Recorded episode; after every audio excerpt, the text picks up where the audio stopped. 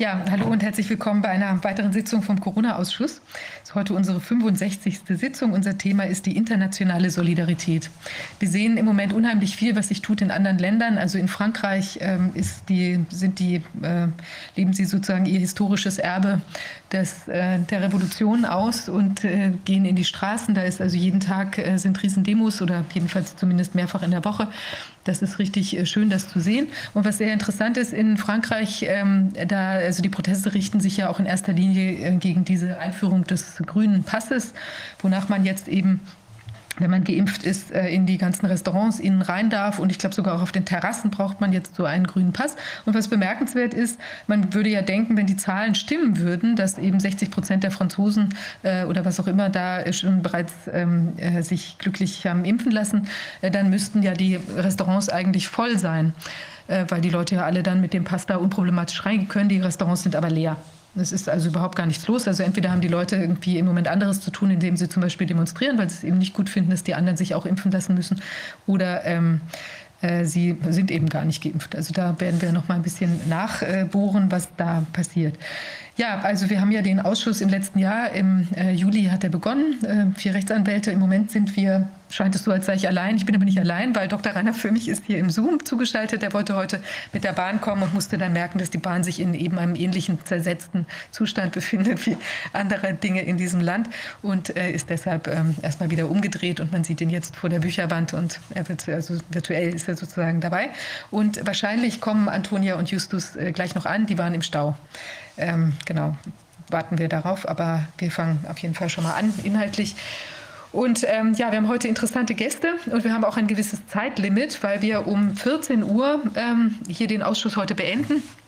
Direkt danach soll eine, äh, wird eine Petition vorgestellt, die ähm, jetzt losgeht, und zwar in Bezug auf ähm, quasi ein Verhindern des, der, der Kinderimpfung und die ganzen Argumente, die dagegen sprechen. Das wird dann um 14 Uhr circa äh, vorgestellt werden.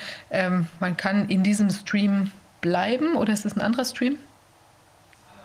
Ist ein anderer Stream, den werden wir dann noch unter dem Ausschuss bekannt geben äh, oder auf dem, genau, sieht man dann in, im Chat oder wir werden es an anderer Stelle noch veröffentlichen, ähm, oder wir blenden den Link dann nochmal ein. Ähm, genau, da wird das Projekt vorgestellt und dann äußern sich eben sehr, sehr viele Organisationen und Personen, die das unterstützen, also unter anderem auch wir, äußern sich dann dazu. Ja, Jetzt äh, fangen wir an. Wir haben einen ähm, Gast, und zwar ist das äh, Belasch. Er ist ein iranstämmiger Musikproduzent äh, und Rapper aus Kreuzberg und setzt sich in seinen Texten normalerweise eben mit Alltagsproblemen, die die Menschen im Berliner, in seinem Berliner Kiez haben, auseinander. Jetzt, ähm, genau, wir wollen mit ihm sprechen, wie die Szene mit den Maßnahmen umgeht und ähm, wie das, wie, wie vielleicht auch in der, in, sagen wir mal, in der Rapper-Subkultur oder eben auch vielleicht in, ähm, bei, also auch Leuten, die jetzt ähm, Migrationshintergrund teilweise haben, wie da diese Konstellation aktuell gesehen werden. Belasch, können Sie mich hören? Ich kann, können wir uns duzen erstmal? Ah ja, okay, sehr schön. Ja, vielleicht ganz entspannt. Äh, mit dem Rainer hatten wir das Spielchen ja damals schon beim Talk. Ähm, ja, also ich danke erstmal für die Einladung und äh, begrüße erstmal die Runde und muss auch mal meinen Respekt aussprechen für die Arbeit, äh, die ihr leistet. Und äh, Herrn Dr. Wodak sehe ich jetzt gerade zum ersten Mal, aber verfolge seine Arbeit jetzt schon äh, seit längerer Zeit und äh, da wollte ich auch nochmal persönlich meinen Dank aussprechen für das Engagement, weil ich es halt für wichtig empfinde, dass ähm, heutzutage eine Gegenbewegung stattfindet gegen ja, die Maßnahmen und dieses ganze Drumherum, wo wir keine Freunde von sind. Und da spreche ich auf jeden Fall für eine riesengroße Community, die ich quasi auch mit repräsentiere, die eigentlich in der Öffentlichkeit gar kein Gehör findet, weil sie öffentlichkeitsscheu ist, nicht auf Demonstrationen geht und ähm, eigentlich mehr so im kleinen Kreise sitzt und spricht. Und äh, man bekommt das in der Öffentlichkeit halt einfach nicht mit. Ob das jetzt daran liegt, dass wir einen Migrationshintergrund haben oder ob wir einfach irgendwie, sage ich mal, in Anführungsstrichen Straße aufgewachsen sind hier in Kreuzberg als, ähm, sage ich mal, eine Folgegeneration von Gastarbeitern und von Leuten, die nicht so viel Geld in der Tasche gehabt haben an einem Randbezirk. Mhm. Das sei mal dahingestellt, aber definitiv kann ich äh, vergewissern, dass es eine große, große Schicht gibt hier bei uns, die sehr, sehr kritisch der Sache gegenübersteht und da überhaupt gar keinen Bock drauf hat, sich verarschen zu lassen, wie wir das empfinden, dass wir nicht verarscht werden. Und äh, ich bin einer der wenigen Leute, die, der in der Öffentlichkeit steht und äh, diesbezüglich seinen Mund auch aufmacht. Heißt aber nicht, dass ich alleine stehe. Das ist, glaube ich, ganz wichtig zu unterstreichen. Also ich finde es total toll, dass du da so ähm, offene Worte findest, ja, und das auch, äh, also wir haben ja festgestellt, also ich hatte es deshalb mit dem Migrationshintergrund äh, gesagt, weil wir, ich festgestellt habe, bei, und Rainer geht das ja auch so, jedes Mal, wenn wir Taxi fahren, äh, und das sind ja Leute, die kommen aus aller Herren Länder häufig, da ist es so, dass wirklich von den Takt, also ganzen Taxifahrten, die ich gemacht habe, und Rainer wird es bestätigen können, da waren also, ich weiß nicht, ich bin ja vielleicht auf einen von 100 mhm. Taxifahrern oder so gestoßen, mhm. der wirklich mit der Maske verbissen da saß und irgendwelche Dinge, weiß ich nicht, also auch überzeugt war. Äh, und alle anderen sagen, was soll der Scheiß? Also die haben das wirklich äh, durch, durchschaut. Also unsere Idee war immer, dass die vielleicht auch, ähm, weil das häufig erste Generation auch ist, dass die vielleicht eben aus Ländern kommen, wo, wie will man sagen, Korruption äh, offener erkennbar ist als jetzt bei uns oder eben man vielleicht sowieso nicht so ein Vertrauen in die, in die Regierung hat. Äh, oder ich weiß nicht, vielleicht ist es auch einfach so, dass die Leute noch erdverbundener sind. Das sehen wir ja auch hier, dass Leute, die mit Tieren zu tun haben, die auf dem Land leben, die ähm, irgendwie mit, mit Handwerk zu tun haben, also irgendwie noch mit, mit äh, solchen Dingen, dass die eben das viel, viel besser durchschauen als Leute, die, äh, die jetzt ganz verkopft, ähm, ich weiß nicht, irgendwie ihre äh, drei Paragraphen im, im Computer bewegen oder so. Ja, also da ist es häufig, äh, das scheint, ich, wir wissen auch nicht genau wieso, es mag jetzt hier einfach ein Zufall sein, aber ich glaube, dass das tatsächlich eine Riesengruppe ist, die auch, die ganz genau sieht, was Sache ist. Insofern ist das auch ganz toll, dass du das im Prinzip jetzt bestätigst. Also warum auch immer, der Kontakt zur Straße hat ja auch was mit dem Land zu tun oder mit der, mit der, ich weiß auch nicht, also halt mit der, mit der Lebensrealität. Also es ist eben sehr stark an dem, was real ist und wo man sich kümmern muss oder wie man eben so mit den, mit den Dingen des, des Lebens Lebens umgeht, ja, auch sich um Tiere kümmern oder sowas oder eben um sich selbst kümmern, wenn man da auf der Straße irgendwie überleben muss, dass man dann einfach vielleicht solchen, äh, wie will man sagen, Gebilden oder Narrativen dann eben einfach nicht so schnell aufsitzt, ja. Das ist sehr gut möglich. Also ich bin überzeugt davon, dass wir die stille Mehrheit sind.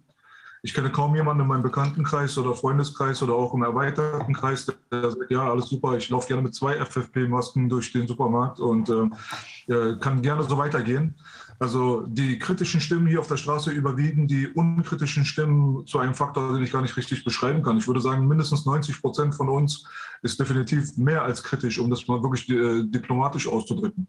Woran das jetzt genau liegt, das hat vielleicht... Äh, ja, so ein bisschen weit gefächerte Hintergründe. Bei uns zum Beispiel ist es so, dass wir aus dem Iran äh, geflüchtet sind aufgrund äh, des Regimes dort. Ähm, wir sind, also ich bin mitten im Krieg geboren, mitten in der Revolution quasi groß geworden und äh, wir hatten Umstände, die weitaus schlimmer waren als die heute. Das heißt aber nicht, dass Deutschland sich nicht eventuell auch in eine schlechtere Richtung entwickeln kann. Aber als ich damals klein war, da mussten wir regelmäßig vom Militär kontrolliert werden. Also es war gang und gäbe, dass da alle zwei Tage bewaffnete Leute an der Haustür geklopft haben, mit Maschinengewehren reingekommen sind und geguckt haben, ob auch alles staatskonform abläuft. Ja, und äh, wir hatten zum Beispiel einen homosexuellen Haushälter. Wenn die rausgefunden hätten, dass der ähm, nicht heterosexuell ist, dann hätten die den auf unserem Hof erschossen. Also er musste sich halt jedes Mal auch wirklich äh, verstellen. Und wir mussten äh, zum Beispiel Hab und Gut verstecken und uns auch menschlich verstellen. Und mit solchen Sachen wirst du dann schon als Kleinkind konfrontiert. Das war mein Alltag, als ich zwei, drei, vier, fünf Jahre alt war. Und äh, dementsprechend hat man da gewisse Taktiken entwickelt. Wir hatten eine eigene Sprache, eine kodierte Sprache, die äh, nicht so zu entschlüsseln war, weil das Denunziantentum natürlich extrem war damals. Dein eigener Nachbar war dein größter Feind. Die haben sich gegenseitig dort verpfiffen ohne Ende. In Kooperation mit äh, westlichen Geheimdiensten wurde der Savak dort installiert im Iran und die haben Foltermethoden gehabt, die sehr grausam waren. Und man hat mitbekommen, was passieren kann, wenn man sich gegen ähm, die Staatsmacht stellt und gegen die öffentliche Meinung stellt. Und dementsprechend musste man Taktiken und Prinzipien für sich selbst entwickeln, die halt als Abwehrmechanismus und Schutzmechanismus sehr, sehr dienlich dafür waren, zu überleben. Und äh, ich habe einfach das Gefühl, dass vor allem die aktuelle Generation, die 20, 25, 30-jährigen, sage ich mal, gut behütet aufgewachsenen Deutschen, die nicht so oft gegen eine Wand rennen mussten in ihrem Leben, dass sie zum ersten Mal vielleicht eventuell überhaupt mit äh, solchen möglichen Szenarien konfrontiert sind und da einfach nicht den Erfahrungswert haben und da einfach so ein bisschen blind durch die Matrix laufen immer noch. Ja, das ist, also ich meine, das würde sich ja jetzt auch decken mit den Erfahrungen, die die Leute im Osten auch gemacht haben. Da haben wir ja, sehen wir ja auch, dass viel mehr Leute da so einen natürlichen Instinkt haben, mitzukriegen, dass das vielleicht wieder so ein bisschen, was man da im Fernsehen sieht, der aktuellen Kamera gleicht. Und äh, eben auch dieses, was, was du angesprochen hast, dieses, dieses Doppel, Doppelreden irgendwie, also dass man sich nach außen so verhält und nach im Hintergrund ist es dann, spricht man ganz anders miteinander. Und das ist tatsächlich, also ich bin ja im, im Westen sozialisiert und da sind ja ganz, ganz viele Menschen, die einfach einfach weiterhin den Glauben haben, dass das gar nicht sein kann, was, äh, mhm. was, man, was sich dadurch an vielen Stellen abzeichnet. Ich meine, hier ist es natürlich jetzt besonders bedrohlich eben durch diese, diese Impfproblematik, ja, die sich ja da aufbaut als eben dann körperlicher Eingriff gegebenenfalls äh, und also dieser, dieser Impfnötigung oder, oder im schlimmsten Fall sogar Zwangsimpfung. Und vor dem Hintergrund hat es natürlich noch mal eine ganz besondere Brisanz, ja. ja. Nochmal, Belasch, worauf basiert das? Ähm, dieser, die, man kann ja fast schon sagen, diese natürliche Abwehrhaltung. Ähm, ist das, weil die Leute sich informieren oder ist das, weil sie ohnehin schon grundsätzlich ein Misstrauen gegenüber der Obrigkeit, gegenüber staatlichen Institutionen haben? Du meinst bei uns auf der Straße? Ja. Ich würde mal behaupten, dass man hier äh, dadurch, dass man in den 70er, 80ern und auch teilweise in den 90er Jahren halt äh, in einem Bezirk aufgewachsen ist, wo es sehr viel um Kriminalität und solche Geschichten ging, dass man mit menschlichen Abgründen konfrontiert wurde, auf eine gewisse Art und Weise, wie man es vielleicht äh, gut behütet nicht so erfahren hat. Also ich selber habe ja meine ersten fast zwei Jahre, eineinhalb Jahre hier in Deutschland, nachdem ich aus dem Iran geflohen bin, habe ich in Baden-Württemberg, in Metzingen verbracht und kenne das, sage ich mal, gut bürgerliche deutsche Leben und kenne auch das Streetlife aus Berlin-Kreuzberg der 90er Jahre. Das, dementsprechend kann ich auf jeden Fall sagen, dass man halt andere Attribute sich quasi aneignet, dadurch, dass halt viel Verrat, Neid, Missgunst und durch die Kriminalität, Drogenhandel und dieses ganze Gewaltding, was hier auf der Straße geherrscht hat, da lernt man äh, Menschen besser einzuordnen, die einem was Schlechtes wollen. Mhm. Das lernt man. Also man lässt sich nicht irgendwie den Arm um den Hals legen auf dem Schulhof, weil man weiß, dass man dann irgendwie auf den Boden geknallt wird oder so. Man weiß immer, also man hat einen gesunden Abstand immer zum potenziellen Feind. Und das ist halt so eine Sache, die lernt man hier. Man lernt ein Schakal zu werden, ein Fuchs zu sein. Und äh, diese Geschichten sind wahrscheinlich dann, auch wenn sie in einem negativen Kontext angeeignet wurden, ähm, ist vielleicht jetzt gerade förderlich, äh, was den Charakter angeht, um potenzielle Feinde halt auch erkennen zu können. Und das ist halt, glaube ich, so ein großes Thema. Hier auf der Straße sind die Leute sehr, sehr misstrauisch und sind halt auch aus Regionen wie ich zum Beispiel aus dem Iran. Andere sind irgendwie aus dem arabischen Bereich abgehauen. Manche Leute sind halt Kurden, Türken und so weiter, sind halt aus Lebensumständen gekommen, die vielleicht nicht ganz so einfach waren. Und da musste man sich halt umgucken. Ne? Also, also sagst du, das ist, ähm, man spürt noch instinktiver aus dieser Erfahrung heraus, spürt man instinktiver, dem kannst du nicht trauen, dem kannst du trauen. Das gilt dann sicherlich auch für das äh, Politikergerede. Ähm, also wir haben äh, neulich, ich weiß nicht mehr von wem das war, ich weiß, dass es das in den USA gibt, aber ich glaube, das waren die Australier, die das gesagt haben. Woran erkennst du, dass ein Politiker lügt?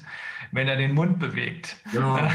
Das ist, äh, also inzwischen ist das ja äh, zumindest auf unserer Seite allgemein die Überzeugung, weil wir überhaupt keinen Politiker mehr erkennen können, äh, der auch nur ansatzweise sich bemüht, die Wahrheit zu sagen und mit uns ins Gespräch zu kommen. Das sind alles nur Verkaufsveranstaltungen für sich selbst. Also wenn ihr dieses Misstrauen habt, das ist ja ein instinktives Misstrauen, aber nicht aus dem Nichts geboren, sondern aus der Erfahrung geboren. Das gefällt mir gut. Wie würde das, wie äh, brauchen die denn überhaupt noch? Brauchen eure Leute überhaupt noch äh, echte Informationen darüber, dass zum Beispiel die jüngsten Studien sagen, dass diese sogenannten Impfungen null Wirksamkeit haben, dafür aber super gefährlich sind? Oder, ähm, oder kommen die mit diesem instinktiven äh, Misstrauen über die Runden? Also ich würde behaupten, dass die Impfungsthematik tatsächlich ähm, in Klammern gesehen werden muss, weil das catcht die Leute dann trotzdem bei uns doch. Also Leute, von denen ich gedacht hätte, dass sie ein bisschen besser über den Tellerrand schauen können, erzählen mir dann aber, dass sie dann einen Termin haben für ihre BioNTech-Spritze. Und äh, natürlich, also von der Straße zu sein, äh, bedeutet keine generelle Immunität gegen Manipulation. So. Aber man weiß halt auf jeden Fall, dass man eine Historie hat von Manipulation, Lüge und Zwietracht und so weiter, was Politik angeht, was Medien angeht, was die Pharmaindustrie angeht. Ich meine, das ist so, so eine Sache, die braucht man bei uns hier nicht zu diskutieren. Das, das sieht jeder irgendwie kritisch. Was ich halt einfach nur seltsam finde, ist, dass halt gewisse Leute in der aktuellen Phase jetzt in Bezug auf diese Corona-Thematik, die immer die Pharmaindustrie, die Politik, die Medien und so weiter als äh, problematisch erachtet haben und äh, denen nicht über den Weg getraut haben, aber dann auf einmal volle Solidarität zeigen in dieser aktuellen Krise, als hätte sich da jetzt was geändert. So, das ist also eine, eine extrem lächerliche Entwicklung von gewissen Kreisen hier, ähm, die ich jetzt nicht irgendwie mit dem Namen ansprechen will, aber jeder weiß wahrscheinlich, wer gemeint ist. Auf einmal wird der Staatsapparat verteidigt ohne Ende, obwohl er immer bekämpft wurde. Und diese 180-Grad-Drehung, die hat halt einfach gezeigt, dass sich Spreu vom Weizen trennen wird. Und äh, die Impfthematik catcht die Leute aber trotzdem auf einem emotionalen Level, weil sie halt mit, der, mit dem möglichen Tod oder äh, dem Schaden eventueller Familienmitglieder und so weiter dann konfrontiert werden. Und damit kriegst du dann die Leute, die sogar so ein bisschen besser nachdenken, eventuell dazu, dass sie sagen, ich wohne aber noch zu Hause, was zum Beispiel bei vielen migrantischen äh, Familien der Fall ist, ist, dass man immer noch mit 30 zum Beispiel mit den Eltern zusammen wohnt, was bei äh, westlichen äh, Familienstrukturen ein bisschen seltener zu sehen ist, ist bei uns halt ein bisschen öfter zu sehen. Und dann ist dann die Mutter auf einmal 65 Jahre alt und äh, man lässt sich dann vielleicht doch vom Fernseher ein bisschen breit treten und möchte nicht, dass sie sich infiziert mit irgendwas Tödlichem. Und auch ein kritischer Mensch geht dann und macht sich einen Impftermin. Sag mal, wie kriegt man den Schulterschluss hin? Mit euch, mit deinen Leuten? Können wir einfach zu euch kommen, mit euch reden? Kannst du sowas arrangieren? Ähm, weil ich könnte mir vorstellen, dass gerade diese Situation perfekt geeignet ist für ein gemeinsames Verständnis, weil letzten Endes gibt es hier einen gemeinsamen Feind nämlich die Tech- und Pharmaindustrie und deren Hintermänner. Also gibt es ein wunderbares Video von einer früheren Pharmareferentin, das ist ungefähr 30, 40 Minuten lang, wollten wir eigentlich heute spielen, kriegen wir nicht hin. Ähm, ich habe es dir, glaube ich, zugeschickt oder ich schicke es dir zu. Ähm, die Frau ist sowas von authentisch und da sieht man das allererste Mal, äh, also ich habe ja nun ein bisschen Arbeit, äh, äh, Medizinrecht gemacht, aber da sieht man das allererste Mal ausgesprochen von jemandem, der 28 Jahre in dem Geschäft gewesen ist. Mein Gott, hier ist es zu keiner Zeit um Gesundheit gegangen. Der Pharmaindustrie geht es ausschließlich um Kohle. Die kreieren Märkte und denen ist völlig egal, ob sie dabei Menschen zu Tode impfen oder ob sie äh, die Leute überleben lassen. Es geht nur um Geld. Also gibt es da eine Möglichkeit, dass wir ins Gespräch kommen, gegebenenfalls auch politisch ins Gespräch kommen? Weil du weißt ja, wir ähm, arbeiten hier quasi für die Basis, weil wir glauben, das ist die einzige Partei, die sich überhaupt um äh, dieses ähm, Problem, um es mal vorsichtig zu formulieren, äh, kümmert. Oder auch allgemein als Bewegung. Die Bewegung ist ja viel größer als so eine politische Partei das wäre doch die Gelegenheit, hier gemeinsam sich ins Boot zu setzen und zu sagen, wir zusammen und da hinten ist der Feind, den kriegen wir. Es ist tatsächlich etwas äh, schwieriger, als man glaubt, weil die, ähm, ich sag mal, die Gesinnung der Leute hier, die ist mehr so im Café zu sitzen und untereinander zu reden und man ist misstrauisch gegenüber allem und jedem. Und äh, man geht zum Beispiel nicht auf Demos. Also unsere Leute gehen nicht auf Demos, unsere Leute äh, nehmen nicht an öffentlichen Veranstaltungen teil und so weiter, weil sie halt einfach eine ganz andere Sozialisierung haben und zwar immer anonym im Hintergrund zu bleiben, weil halt nun mal viele aus der Kriminalität und aus der Armut kommen. Das war halt so das ähm, ausschlaggebende Ding der 80er und 90er Jahre hier in Kreuzberg. Und ähm, Trotzdem geht es natürlich, also wo ein Wille ist, ist auch ein Weg, aber man braucht dann so Mittelsmänner. Wenn ich jetzt zum Beispiel komme und mit Leuten rede, ich habe immer ein offenes Ohr für alle, aber alle haben auch ein offenes Ohr für mich.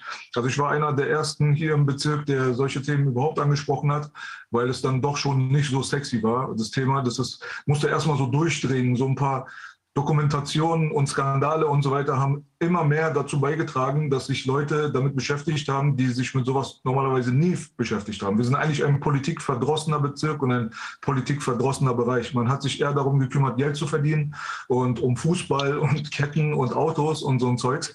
Aber äh, eine, die neue Generation, die aktuelle Generation, die 20, 25, 30 Jahre alt ist, die ist anders. Die spricht besser Deutsch. Die ist ein bisschen deutscher aufgewachsen. Die hat ein offeneres Ohr für solche Geschichten. Und äh, mit Sicherheit gibt es einen Weg, der ist aber ein bisschen schwieriger, denke ich mal, als in anderen Schichten zu bewerkstelligen. Aber da können wir privat mal drüber quatschen, gerne, wie man da so vorgehen kann. Also mir scheint das wichtig zu sein. Mir scheint das wichtig zu sein, weil man plötzlich erkennen kann, ähm, unser Freund, ähm, wie heißt er, Michael Swinwood aus Kanada, der hat lange die, äh, in, vertritt immer noch die Indianer. Und äh, die sind ja ähm, sowohl in Kanada als auch in den USA als auch in Südamerika immer schon Opfer oder Gegenstand, Subjekte äh, von äh, äh, Entschuldigung, Objekte von äh, Genozidbemühungen gewesen. Man hat die versucht zu töten mit allen Maßnahmen. 90 Prozent der indigenen Bevölkerung ist weg. Und er sagt, plötzlich in dieser Corona-Situation sind es nicht mehr nur die, sondern plötzlich sind wir alle Indianer und da ist was dran. Das müssen wir erkennen. Wir sind die, die auf der anderen Seite der Mündung unterwegs sind. Wir alle. Und das ist der entscheidende Schritt, den wir gehen müssen. In dem Moment, wo wir den richtigen Feind identifizieren und uns nicht aufeinanderhetzen lassen, ist die halbe Schlacht vorbei. Und ich glaube, das, das besprechen wir einfach mal privat, aber ich glaube, das wäre ein enormes Ding. Also wir sind ja in Berlin, wir können ja jederzeit, äh, wo, wo auch immer du gerade bist, können wir ja gerne uns treffen und dann sollten wir mal gucken, ob da nicht was geht. Ich glaube nämlich, da geht was.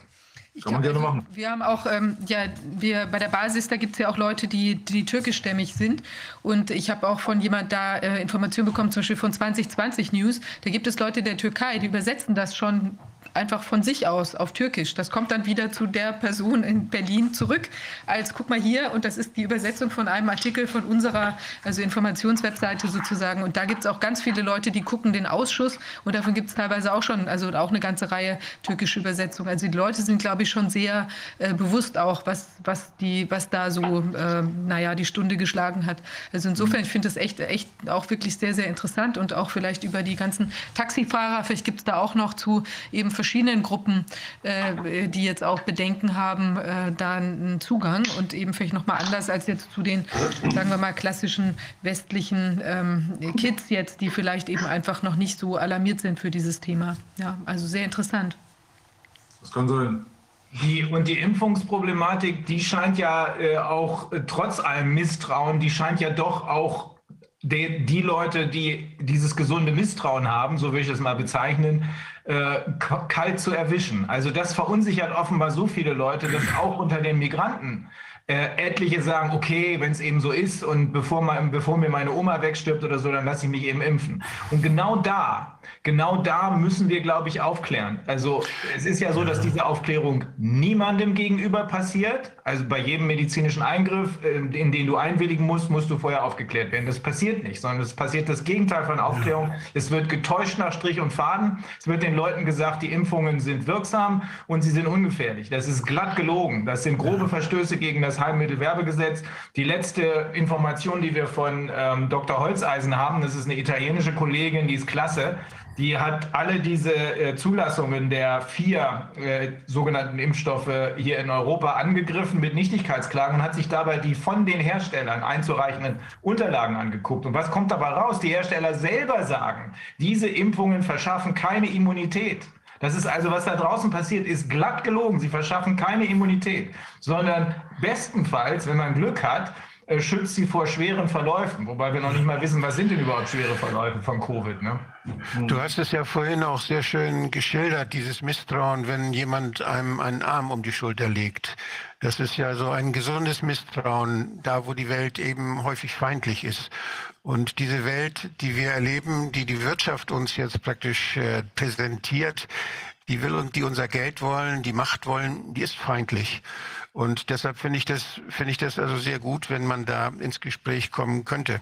Ich glaube, dass was wichtig ist, ich habe das in Italien jetzt gesehen, nicht nur in Frankreich, sondern auch in Italien sind die Leute ja überall auf der Straße, überall in den großen Städten.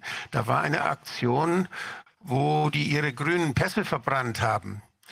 Denn es wird ja immer von Solidarität geredet von der anderen Seite. Es wird immer gesagt, lasst euch impfen, seid solidarisch. Und die sind unsolidarisch, die sich nicht impfen lassen, wird gesagt. Die Italiener zeigen, was wahre Solidarität ist. Sie verbrennen diese grünen Pässe. Sie lassen sich nicht trennen. Sie lassen sich nicht auseinander dividieren. Ich finde, das ist eine ganz tolle Aktion. Und äh, diese, diese Diskussion darum, dass wir uns, dass wir auseinander dividiert werden sollen, die sollen wir ganz laut führen, denn ich denke, das ist das, was, was man will und womit man uns alle schwächen will. Egal wie wir denken, man will uns auseinanderdividieren, man will uns schwächen, um das weiterzumachen, was man schon lange geplant hat. Das lassen wir nicht zu.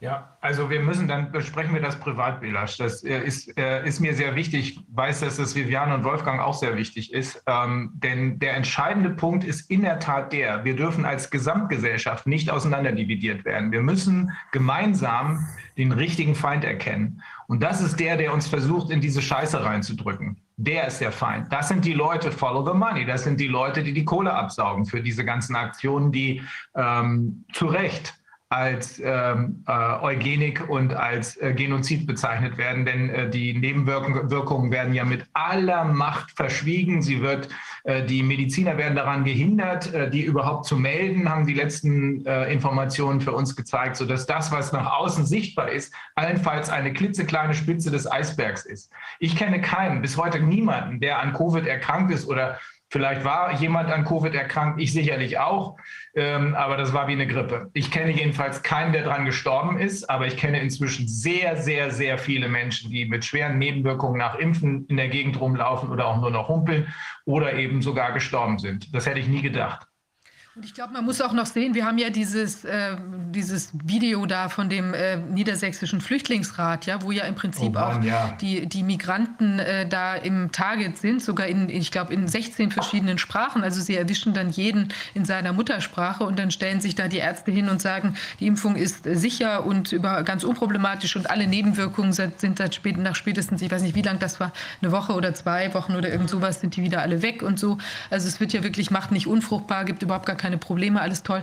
Also das kann, kann echt nicht sein. Also das ist ja dann gerade auch noch schwierig, wenn Leute dann vielleicht frisch herkommen, äh, sich dann eben auch darauf verlassen, dass diese Aussage dann stimmt und sich da eben vielleicht trotz gesunden Misstrauen aber doch eben einlullen lassen in sowas. Also auch das ist natürlich ein klarer Verstoß gegen das Heilmittelwerbegesetz. Ja. Aber tja, ich würde noch eine Frage, Belasch, ich habe noch eine Frage und zwar, ähm, die jetzt, äh, du bist ja Rapper, ähm, setzen sich denn im Moment viele Rapper auch mit diesen Themen auseinander in der der Musik, da haben wir ja, habe ich auch schon einiges gehört, was da so läuft. Ist das so ein bisschen ein Trend, das jetzt auch in der Musik zu bringen? Oder ist das eher so, sind das nur Einzelne, die das machen? Ich denke mal, das ist prozentual gesehen so niedrig, dass es statistisch wieder irrelevant ist. Ähm, am Freitag kommen regelmäßig alle Singles in dieser ganzen Deutschrap-Bubble raus. Dafür gibt es äh, zwei große Playlisten und sehr, sehr viele kleine Playlisten, zum Beispiel auf Spotify, ob das Deutschrap brandneu ist oder Modus Mio und keine Ahnung was. Das sind auch alles Playlisten mit äh, mehreren Millionen von Followern und äh, die dominieren halt quasi den Markt. Und äh, das sind halt die Geschichten, an denen man sich orientieren muss, wenn man jetzt quasi über den Output von Rap redet. Und dort ist es quasi gar nicht existent. Also das Thema an und für sich ist vielleicht auf Instagram, auf Social Media oder vielleicht mal bei dem Interview hier und da mal vielleicht mal ganz kurz angeteased worden von dem einen oder anderen. Aber gefühlt ist kaum jemand da, der sich positioniert wenn es Leute gibt, die sich positionieren, dann ist es meistens so, dass man ähm, neutral ist und äh, aber dann trotzdem so in, mehr in Richtung Regierung so ein bisschen die Statements verteilt. Also die kritischen Stimmen sind so gut wie gar nicht da. Es gab da so einen Song, der rausgekommen ist mit Xavier Naidoo und verschiedenen Rappern. Der hat äh, jetzt komplett und gezielt auf dieses Thema aufmerksam gemacht. Ähm, hat jetzt auch nicht so viel gebracht. Ich glaube, das wurde auch innerhalb von kürzester Zeit gelöscht und so weiter. Aber um deine Frage jetzt mal kurz zu beantworten, eigentlich ist es kein großes Thema. Die meisten Leute drücken sich da drum und haben halt einfach Angst um ihre Karrieren und haben halt Angst vor der Ausgrenzung.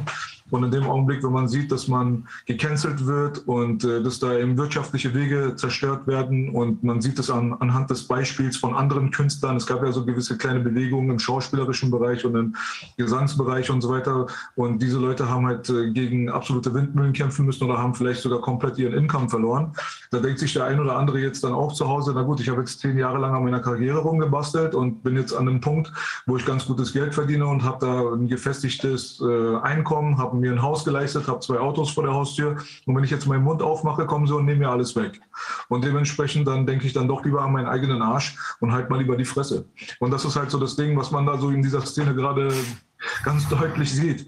Leute wie ich sind da eine Ausnahme, weil man mir ja nichts wegnehmen kann. Ich wurde schon gecancelt 2007, 2008, weil ich einfach ein zu großes Maul gehabt habe und dementsprechend, was wollen sie machen? Mich shadowbannen oder äh, mich zensieren, auf Blacklisten stellen? Das bin ich sowieso schon seit 10, 15 Jahren. Dementsprechend gibt es ganz wenige von meiner Sorte, die halt wenig zu verlieren haben und sich halt komplett, äh, sage ich mal, mit dicken Eiern vor die Kamera setzen und sagen, weißt du was, hier Mittelfinger und setzt euch bitte rauf. Ich sage einfach, was ich will. Der große Unterschied zwischen Leuten wie mir und den meisten anderen da draußen ist halt einfach nur, dass ich sage, was ich will und die anderen sagen, was ihnen gesagt wird. So, und das ist halt das Ding so. Ob das der Manager ist, der dann sagt, lieber nicht, pass auf, deine Karriere, oder ob das das Label ist, nein, nein, nein, so geht das nicht, da müssen wir die Zusammenarbeit beenden, oder vielleicht sogar der öffentliche Druck von den Fans, wenn man mal was Kritisches postet, dass dann auf einmal die äh, 50 Fake-Accounts und 6000 Bots und Trolls und keine Ahnung was dann anfangen, dich dann äh, durch den Kakao zu ziehen und wie verantwortungslos du doch bist und was für ein Arschloch du bist und so. Diese, diese ganzen Geschichten sind für Menschen sehr, sehr schwer äh, das ist schwer mit, damit umzugehen für die meisten Leute. Ne? Und dementsprechend gibt es da halt dann lieber diese Distanz. Ich resigniere halt lieber mein Maul, warte ab, sollen das andere für mich lösen. Eigentlich ist es meine Meinung, dass ich es scheiße finde, aber ich spreche es nicht aus, weil ich könnte ja alles verlieren dadurch. Das ist der Stand der Dinge gerade. Ja, das ist ja in so vielen Bereichen so. Ist ja bei den Ärzten und bei Aneinanderstellen, ja, sehen wir ja auch, es ist immer dieser wirtschaftliche Druck und natürlich auch die soziale, dass man nicht mehr akzeptiert wird und so weiter. Das ist wirklich ein, ein Teufelskreis eigentlich, ja, weil ich meine, in dem Moment, wo jetzt das sich auch in eine andere Richtung dreht, dann wollen sie alle, waren sie alle früher, waren sie auch schon, dann werden alle sagen, ach, ich war auch immer in der Resistance, ja. Mhm. Wenn wir, wenn wir erstmal eine Einrichtung haben für die Impfgeschädigten, dann laden wir dich ein in die Aula und dann rappst du denen was vor. Was machen wir? Also gut, dann lass uns mal, weil ich glaube, das könnte extrem hilfreich sein. Extrem hilfreich für alle äh, sein. Lass uns mal gucken, dass wir nächste oder übernächste Woche uns treffen und dann besprechen wir, was man tun kann. Ich glaube, wenn man, äh, wenn man euch, ähm, weil da, da sind ja offenbar genügend Leute dabei, die zwar nichts sagen, aber trotzdem die richtige Meinung haben. Wenn man euch mobilisieren könnte und sei es auch nur durch Gesten, durch ich weiß noch nicht was, müssen wir besprechen. Ich glaube, da kommt richtig was in Gang, gerade in Berlin, gerade in Berlin. Wir sind die absolute Mehrheit, ich verspreche es dir, Rainer. Der Faktor Super. ist 9, Super. Zu, 9 zu 1 oder so, das ist unfassbar. Der einzige, das einzige Problem ist einfach nur, dass die Leute halt einfach den Mindstate haben, wir können sowieso nichts daran ändern, weil die halt einfach nicht diese Signale bekommen, dass da wirklich was in Gang kommt, wo sie sehen, ah, okay, da gibt es wirklich eine Möglichkeit, sage ich mal, am Schopf zu packen, diese ganze Geschichte. Ja? ja? Die meisten Leute haben zwar diese Meinung, aber sind sich selbst ihres eigenen Potenziales nicht bewusst, dass im Schulterschluss mit den anderen aus dem kleinen Mann ein großer Mann werden kann. Die meisten ja. Leute haben sich einfach damit abgefunden, nein, ich kann daran nichts ändern, ich finde es scheiße, aber wir müssen halt einfach unser Leben leben. So. Das ist das Tolle in Italien und in Frankreich auch, dass die Leute auf die Straße gehen und plötzlich merken, sie sind nicht allein weil da plötzlich ganz viele sind. Das merkt man ja nur, das merkt man nicht, wenn man vor, der, vor dem Ding sitzt hier und auf, auf den Bildschirm guckt. Das merkt man nur, wenn man auf die Straße geht. Deshalb haben sie auch solche Angst davor und knüppeln das zusammen in Berlin. Also dieses auf die Straße gehen an vielen Orten und überall sich zeigen, das ist eine ganz tolle Geschichte. Und die Italiener und die Franzosen machen uns das vor. Die Polen übrigens auch. Und es sind noch andere, die auf die Straße gehen. In Deutschland ist es noch relativ, haben wir Angst davor. Nein, wir machen das. Belasch, also nächste oder übernächste Woche. Wir telefonieren uns zusammen. Ich bin ganz sicher, da können wir was richtig Gutes auf die Straße bringen. Bin fest überzeugt. Alles klar. Sag Bescheid, ich bin hier. Wir. Sehr gut. Okay. Ja, ja gibt es noch was, was, äh, was, wir, was wir übersehen haben, was du noch ähm, zum Ausdruck bringen willst? Von meiner Seite aus? Ja. Nee, eigentlich nicht. Ich würde mich dann zum Schluss dann nochmal bedanken auf jeden Fall für die Einladung und ähm, auch nochmal für die Arbeit, die hier geleistet wird. Auf jeden Fall Respekt und warte dann einfach auf deinen Anruf. Und so machen wir es. Die also, Frau, die, die die Briefe hier verschickt hat äh, in Berlin, ist auch äh, zufälligerweise auch Migrantin, Türkin, die äh, die Briefe in die Briefkästen der Leute reingepumpt hat, dass Zwölfjährige sich impfen lassen sollen. Oh. Da merkt man auch schon wieder, ja, also so, es kommt nicht darauf an, wo man herkommt, sondern es kommt halt darauf an, was man hier drin und hier drin hat. Und da gibt es keine Landeskategorien. Ne? Da gibt es Vollidioten wohl an jeder Baustelle bei uns gerade. Ja, und, und genau, genau entlang diesen Linien trennt sich die Spreu vom Weizen. Und an keiner anderen. Okay, Bela, super. Es hat mich sehr gefreut, dass du gekommen bist. Du machst ja auch schöne Arbeit ähm, in deinen eigenen Interviews mit deinem Partner. Das hat mir auch gut gefallen, muss ich sagen. Wir haben ja schon einen Kontakt geflochten, aus dem wird auch noch was. Absolut. Es war sehr, sehr schade, dass der Podcast mit dir gesperrt wurde. Das hat mich sehr geärgert. Da sieht man aber wieder, dass YouTube da, was das angeht, für die Meinungsfreiheit ist natürlich. Aber wir haben auf Telegram das Ding hochgeladen und haben jetzt mittlerweile allein auf meiner Seite 70, 80.000 und dann haben es andere hochgeladen und die haben nochmal 30 und der nochmal 20. Es hat sich verbreitet. Klasse. Ja? Klasse. Alles klar. Ich Da machen wir noch mehr draus. Belasch, danke. Ne? Ciao. Danke euch. Schönen Tag. noch. Jo, Tschüss. tschüss. Ciao. Ja, in dem Zusammenhang möchte ich gerade noch mal sagen, wir sind ja davor, ich weiß nicht, ähm, ich glaube nicht letzte Sitzung, sondern die davor sind wir ja einmal ähm, runtergegangen wegen ähm, naja, sind wir irgendwie gesperrt worden während der Sitzung schon. In dem Zusammenhang hat sich dann aber herausgestellt, durch bestimmte ähm, IT-Betrachtungen, die wir dann angestellt haben, dass eben diese Zahl der Zuschauer ähm, in Wahrheit her herabmanipuliert ist, das, was wir eben sehen. Also die Zuschauer, die 10.000 oder was immer das hier angucken, sondern es sind viel, viel mehr. Es sind möglicherweise ähm, auch 50.000 Leute, die sich das parallel angucken, jetzt nur auf YouTube und dann noch auf den anderen Kanälen. Also das, das scheint eben, da scheint man auch ein bisschen nachzuhelfen helfen, damit es äh, weniger bedeutsam aussieht, äh, dass wir es hier machen, als es tatsächlich ist. Tja. Wir sehen das doch auch an den äh, Zuschriften, an den Reaktionen aus dem Ausland. Also das sind ein, zwei Millionen Leute. Nicht, nicht, nicht natürlich live, aber weil es ja auch zeitversetzt in den verschiedenen Ländern äh, zu sehen ist. Also aus den Reaktionen können wir auch Rückschlüsse ziehen. Also das geht hier weit, weit, weit über das hinaus, was YouTube versucht, öffentlich als Eindruck zu erwecken oder was in den sogenannten Mainstream-Medien, die sich sowieso keiner mehr anguckt, äh, Tagesspiegel oder ähnlicher Kram, äh, was da kolportiert wird. Die versuchen einfach mit Gewalt die Realität auszublenden. Ist uns aber egal, wir machen unser Ding. Ja, jetzt sind wir bei Ernst Wolf. Das ist klasse, dass du da bist, Ernst. Ich habe neulich wieder ein paar Videos von dir gesehen. Ich war voll begeistert. Wir haben auch eine echte Unternehmerin dabei. Äh, das ist Christine Bögel. Ähm, denn du bist ja sozusagen der Mann, der sich um die Wirtschaft kümmert. Aber ich habe in deinem letzten Video äh, zu meiner völligen Überraschung äh, auch eine, vielleicht ist es auch nicht das letzte Video, äh, eine Auflistung der Leute, die du da zusammengestellt hat, hast gefunden, die bei den ähm, bei den, wie nannten die sich, bei den Young Leaders groß geworden sind. Das war echt, echt ein Schock, muss ich sagen, wer da alles dazugehört. Ja, das ist eine ganz interessante Organisation. Also ich meine, die Frage, die sich wahrscheinlich ganz viele auf der Welt stellen im Moment, ist, wie kann es angehen, dass man 190, 195 Regierungen weltweit dazu bringt, in eine Richtung zu marschieren? Also da muss es ja irgendwelche ganz großen Netzwerke im Hintergrund geben. Und es gibt ja viele bekannte Netzwerke. Also wir wissen ja, dass es sowas wie die, die, die ganzen großen Stiftungen gibt. Wir wissen, dass es die Atlantikbrücke hier in Deutschland gibt.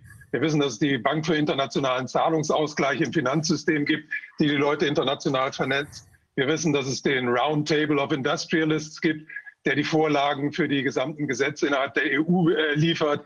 Dann wissen wir, dass es die Group of 30 gibt, wo sich die wichtigsten Zentralbanker immer wieder treffen dann die Trilaterale Kommission. Aber es gibt eine Organisation, die wirklich also alles andere übertrifft, und das ist das World Economic Forum. Und um das habe ich mich in der letzten Zeit mal ein bisschen gekümmert. Also die äh, Entstehungsgeschichte dieses Forums ist schon höchst interessant. Also wenn ich das ganz kurz mal so zusammenfassen darf, das äh, World Economic Forum, WEF, das ja in den letzten 50 Jahren jedes Jahr im Januar in Davos getagt hat, ist 1971 von einem deutschen Volkswirtschaftler und Maschinenbauingenieur namens Klaus Schwab ins Leben gerufen worden. Der Gute war damals 33 Jahre alt und hat es geschafft, äh, über die Organisation, über dieses Forum, das damals noch European Management Forum hieß, insgesamt zu seiner ersten Sitzung 440 Manager aus 31 Ländern zusammenzutrommeln. Also das äh, muss einen schon mal stutzig machen, dass ein 33-Jähriger ohne große internationale Erfahrung mit selbst nur wenigen Jahren Berufserfahrung einen solchen Kongress eröffnen kann. Und dann habe ich mir dessen Biografie mal angeguckt. Also der Mann hat äh, studiert, einmal an der ETH in Zürich, zum zweiten an der äh, Universität in Fribourg. Aber ganz interessant ist, er hat ein Jahr an der Harvard-Universität verbracht und ist da von Henry Kissinger unterrichtet worden. Und ich vermute, dass er da wirklich sehr wichtige Kontakte geknüpft hat. Und die Harvard Business School, auf der er war, die hatte damals selbst ein, ein Projekt geplant, also so ein äh, Management-Forum. Und ich vermute, dass die das einfach an ihn delegiert haben und dass er mit denen dann im Hintergrund das gemacht hat. Heute ist das, äh, das World Economic Forum wahrscheinlich bedeut das bedeutendste Netzwerk der Welt, was die Reichen, was die Mächtigen angeht. Ähm, das wird finanziert von etwa 1000 Großkonzernen. Ähm, äh, und die, die, haben etwas gemacht. Also die, die haben am Anfang hatte, hat sich der Klaus Schwab nur darauf konzentriert, also äh, Manager zusammenzubringen, also Leute aus der Wirtschaft. Nach einiger Zeit hat er dann gemerkt, dass man auch Politiker dazu holen könnte. Dann haben sie Politiker dazu geholt. Und dann ist es weitergegangen. Dann hat man auch Leute aus den Medien dazu geholt. Und am Schluss hat man auch eine ganze Menge Prominente dazu geholt. Also zu diesen Prominenten zählen zum Beispiel äh, Michael Schumacher oder Lance Armstrong oder äh, Megan Rapinoe, also die, die Kapitänin der amerikanischen Frauenfußballmannschaft, die vor einigen Jahren ganz bekannt geworden ist.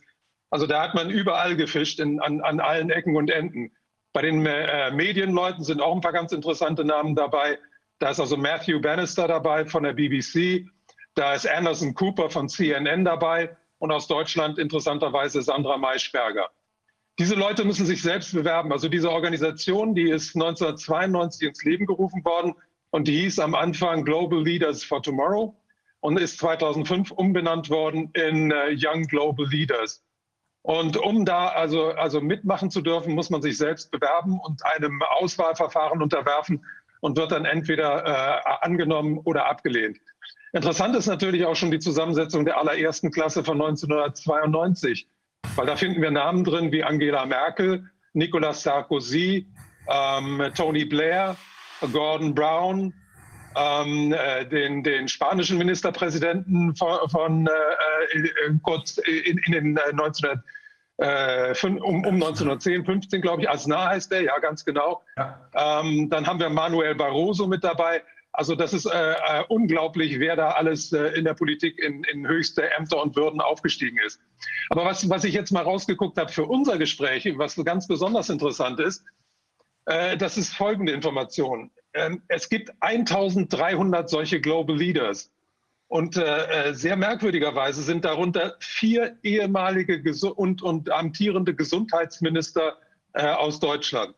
Also die erste, die dabei war, ist Andrea Fischer von den Grünen. Die war Gesundheitsministerin von, 19, von 98 bis 2001, also im Kabinett Schröder-Fischer äh, damals. Äh, die ist dann, als sie ausgestiegen ist aus der Politik, auch noch zur Pharmalobbyistin geworden. Danach kam dann äh, Daniel Bahr von der, von der FDP, der auch eine ganze eine Zeit lang äh, Gesundheitsminister gewesen ist. Und dann kommt was ganz Interessantes, bevor Herr Spahn an die Reihe gekommen ist, war nämlich noch Herr Rösler dran. Herr Rösler war von 2009, Philipp Rösler, von 2009 bis 2011 deutscher Gesundheitsminister. Und er ist ganz besonders interessant, weil er war nicht nur bei den Young Global Leaders dabei, sondern nachdem er damals mit der FDP zusammen ausgeschieden ist, die sind ja damals baden gegangen, in der Wahl von 2013 haben die 5-Prozent-Hürde nicht mehr geschafft, der ist dann tatsächlich zum Managing Director vom WEF ernannt worden. Also Klaus Schwab hat ihn dann nach, nach äh, äh, Genf geholt und ist er, er ist dann von 2014 bis 2017 Managing Director des äh, WEF gewesen. Und für, was ich besonders interessant finde, ist auch ein äh, kurzer Kommentar von Klaus Schwab zu dieser Sache. Klaus Schwab hat gesagt, wir haben diesen jungen Mann über eine Zeit beobachtet und festgestellt, dass er für uns der Richtige wäre. Also an dieser Aussage kann man, also am Ton dieser Aussage kann man schon erkennen, wer hier die wirkliche Macht in der Hand hat. Also die Politiker sind nichts anderes als Marionetten im, in, in diesem ganz großen Spinnennetz und die werden von ganz anderen Leuten berufen. Nun will ich auch nicht sagen, dass Klaus Schwab so, so ungeheuer viel Macht hat. Ich denke, Klaus Schwab ist einfach nur die Figur, die die anderen Figuren zusammengebracht hat. Also wenn Klaus Schwab jetzt seine Rolle mal nicht mehr erfüllen würde, würde ein anderer in diese Rolle einsteigen. Aber ganz interessant ist noch, dass diese Global Leaders, die ja inzwischen 1300 Leute umfassen, dass es zu diesen Global Leaders auch noch eine andere Organisation gibt, und zwar seit dem Jahr 2012. Und das sind die Global Shapers. Und diese Global Shapers umfassen inzwischen 10.000 Leute. Und das sind alles Menschen unter 30. Und das geht darauf zurück, dass der WEF irgendwann mal festgestellt hat, dass ja 50 Prozent der Weltbevölkerung inzwischen unter 25 sind und in Kontinenten wie Afrika sogar 75 Prozent der der Menschen so besonders jung sind. Und deswegen haben die gedacht, wir müssen uns mal mehr auf diese junge, junge Generation äh, konzentrieren. Und wir alle wissen ja, dass die ganze Digitalisierung vor allem von jungen Leuten vorangetrieben wird. Und dazu muss man auch noch sagen, dass Klaus Schwab eine sehr große Affinität zur Technologie hat. Also der kommt aus einer Firma, die sein Vater war Maschinenbauingenieur, er selbst ist Maschinenbauingenieur. Und er selbst hat sich schon sehr, sehr früh mit digitalen Techniken äh, beschäftigt. Also der weiß ganz genau, wie wichtig die Technik ist. Und er schreibt ja auch in seinen Büchern der vierten industriellen Revolution und dem Great Reset, dass er die Zukunft des Menschen sieht als eine Verschmelzung des Menschen mit der Digitaltechnik. Wahnsinn. Sag mal, wie, wie kann das sein, dass niemand mitgekriegt hat, dass die heutigen politischen Führer in Anführungsstrichen uns untergeschoben wurden von diesen Strukturen?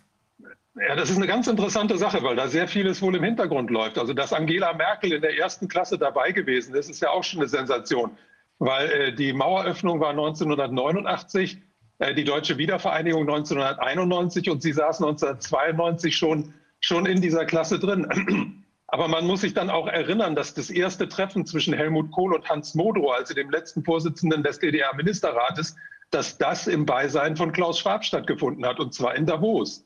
Also da sind im Hintergrund sind da wirklich Fäden gesponnen worden und die hatten damals wahrscheinlich schon äh, bestimmte Dinge vor. Und wenn man sich erinnert, ich kann mich noch daran erinnern, als in den 90 Anfang der 90er Jahre Helmut Kohl von Angela, äh, äh, Angela Merkel immer als meinem Mädchen gesprochen hat. Also da war schon klar, äh, wer, in welche Funktion man sie hieven wollte. Und ich denke, die Absicht war ganz einfach, dass man jemanden aus dem Osten nimmt um auf, dieser, auf diese Weise also sich so einen, einen Anstrich äh, der, der Gleichberechtigung zu geben. Und das hieß ja dann anschließend auch, es ist wunderbar, wir haben jetzt erstens eine Frau an der Macht und die Frau kommt auch noch aus dem Osten. Und das zeigt doch, wie gleichberechtigt die Menschen in unserem Lande sind. Wobei die Wirklichkeit natürlich genau das Gegenteil nachweist. Wie ist das, was bedeutet die, äh, diese, diese Klassen? Was bedeutet das denn? Also wissen wir, was da läuft? An, also sind das Treffen? Gehen die da zweimal im Jahr hin oder, oder bekommen irgendwelche ja, das Materialien? Ist, also das oder? ist natürlich alles, alles nicht so ganz einfach herauszufinden. Also eine Sache, die ich noch mal voranschieben muss, ist, ich habe mal geguckt in den ganzen Lebensläufen dieser Leute. Also ich habe natürlich nicht alle durchsehen können. Also erstmal ist es schwierig herauszufinden, wer in diesen Klassen drin war. Es gab mal solche Listen beim, beim WEF auf der offiziellen Website die sind äh, leider nicht mehr verfügbar. Ähm, äh, diese Leute, also das, das Problem dabei ist, ist äh, äh, diese Leute müssen, müssen ja irgendwie ausgewählt werden. Also äh, das, das, achso, die werden nicht, äh, die müssen sich selbst bewerben. Das ist das. Die müssen sich selbst bewerben, aber in den Lebensläufen er, er, erwähnt so gut wie keiner von denen, dass er in dieser Organisation ist. Also ich habe nur eine einzige Person gefunden, die in ihrem Lebenslauf erwähnt, dass sie bei den Young Global Leaders dabei gewesen ist. Und das ist Richard Werner oder auch bekannt als Richard Werner, also ein deutschstämmiger Ökonomieprofessor, der an der London School of Economics unterrichtet und der allerdings immer dem, dem äh, System immer sehr kritisch gegenübersteht. Interessant ist, dass inzwischen auch solche Kritiker mit ins Boot genommen werden. Also ein ganz interessanter Name ist Gregor Hackmark, das ist der Deutschlandchef von Change.org der ist auch Young Global Leaders. Und wir wissen ja alle, was Change.org für eine Organisation ist. Also da wird auf diese Art und Weise wird also praktisch der Protest gegen das System auch mit ins System hinein integriert. Also die, die arbeiten wirklich mit allen Mitteln, diese Leute. Das finde ich auch faszinierend. Ich hatte das schon vor längerer Zeit festgestellt, dass der Hackmarkt da drin ist. Ich hatte nämlich selbst mal vor, also das ist lange vor Corona-Zeit, hatte ich wegen irgendeiner einer Daten äh, Staatstrojaner-Sache oder ich weiß nicht mehr ganz genau, was das war, da hatte ich ein, eine Petition gestartet und das war ganz merkwürdig. Die wurde ähm, quasi sofort im Keim erstickt.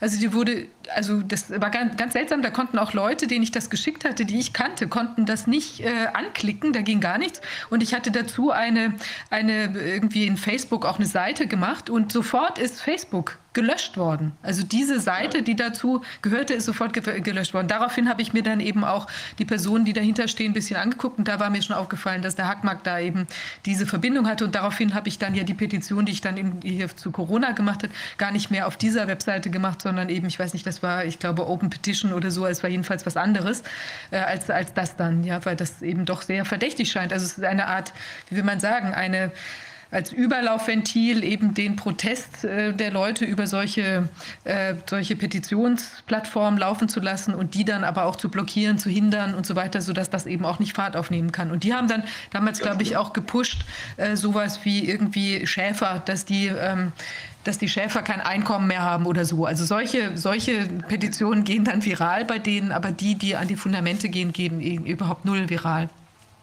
Ja, die Alibi-Funktion muss immer erfüllt sein. Also es muss immer irgendwie ein bisschen Protest geben, weil sonst werden sie ganz sogar unglaubwürdig. Aber dieser Protest muss unter, muss unter Kontrolle gehalten werden. Und das tun sie wirklich in unglaublich professioneller Art und Weise. Ja, der Protest ist ja auch bei change.org unter Kontrolle. Denn was ja. die Impfthematik angeht, sind die ja vollständig gleichgeschaltet. Ne? Ja, ganz genau. Mal, ähm, was ist, du hast sie eben angesprochen, die Lebensläufe. Äh, du hast gesagt, die Leute müssen sich selbst bewerben. Äh, ja. Und dann sucht man die sich aus. Äh, aus meiner Sicht sind zwei Dinge auffällig. Wenn ich mir angucke, wer aus dieser Truppe der Young Global Leaders jetzt in tatsächlichen Machtpositionen sitzt. Das eine ist, dass das ganz überwiegend völlig dünne Lebensläufe sind. Ähm, Baerbock ist ja nur die Spitze des Eisbergs aus meiner Sicht. Äh, die haben alle nicht wirklich was auf der Pfanne. Äh, bei Herrn Spahn fällt auf, der soll ja eine Bankkaufmannlehre gemacht haben, ist aber immerhin jemand, der glaubt, dass ein Viertel äh, weniger ist als ein Fünftel. Ist auch schwierig zu glauben, dass er eine Bankkaufmannlehre gemacht hat. Ich meine, ich kann auch nicht rechnen, aber das weiß ich dann doch. Äh, außerdem bin ich Jurist und nicht Bankkaufmann. Ähm, das heißt, ich war es mal. Aber ähm, das andere, was auffällig ist, ist, ähm, diese Leute, nehmen wir jetzt zum Beispiel mal die Jacinda Arden, heißt sie, glaube ich, aus Neuseeland, nehmen wir Macron, nehmen wir äh, Kurz. Ähm, das sind ja ganz überwiegend sehr junge Leute. Gut, dann haben die ja. eben dürftige Biografien, könnte man sagen. Das kannst du auch ein bisschen mit der äh, mit der Kürze der, der Lebenszeit erklären. Vielleicht kann man da nicht mehr auf die Beine stellen als das, was sie gebracht haben. Aber die stellen sich jetzt mit aller Macht, gerade auch in Neuseeland, wo es so gut wie gar keine Fälle gibt, äh, oder auch in Frankreich, wo, die, wo, die, wo das Aufbegehren sehr groß ist, die stellen sich mit aller Macht gegen ihre eigenen Menschen, mit aller Macht und mit aller Gewalt. Ähm, kann es sein, dass das inszeniert ist, damit sie fallen? Und damit man hinterher sagen kann, ah, guck mal, eure nationalen Regierungen kriegen das sowieso nicht gebacken, wir brauchen jetzt eine globale Regierung über die UN? Ich denke, das ist eine gute Möglichkeit. Also ich denke, dass die werden vor allem danach ausgesucht, dass sie besonders gefügig sind. Ja. Also das Wichtige, das Wichtige ist, dass das keine eigenen Persönlichkeiten mehr sind. Ich meine, in der Politik haben wir jetzt schon seit 30 Jahren kaum noch irgendwelche Persönlichkeiten. Und das hat ja, das hat ja einen Hintergrund. Es gibt ja Persönlichkeiten, es gibt ja Leute mit Ecken und Kanten, aber in der Politik sind die ja überhaupt nicht mehr gefragt, sondern da sind stromlinienförmig äh, an, anpassungsfähige Menschen gefragt, die jeden Trend mitmachen. Also man muss, man muss sich ja mal in die, in die Rolle von einem Politiker versetzen, der letztes Jahr selber noch keine Ahnung hatte, was das SARS-CoV-2-Virus ist und der sich dem dann untergeordnet hat und heute überall rumgeht und überall allen Menschen erzählt, das ist lebensgefährlich und deswegen müssen wir die Wirtschaft zerstören und deswegen müssen wir die Menschen einschränken. Also da muss man schon äh, eine, sehr formbare und dehnbare Persönlichkeit sein. Und das Interessante ist, äh, um noch was anzusprechen, was Vivian gefragt hat, was machen diese Leute eigentlich? Also am Anfang, in den ersten Jahren, äh, wurden die über ein Jahr immer wieder zusammengeführt. Also die haben dann mal zehn Tage zusammen verbracht, die haben zum Beispiel ein Executive Training an der Harvard äh, äh, Business School gemacht. Das dauert ungefähr zwei Wochen. Da treffen sie sich dann jeden Tag. Da, da können sie dann natürlich auch ihre Handynummern austauschen. Also ich denke, dass zum Beispiel Angela Merkel, in deren Klasse ja auch damals ähm, Bill Gates gesessen hat, also dessen Handynummer seit spätestens 1992 besitzt.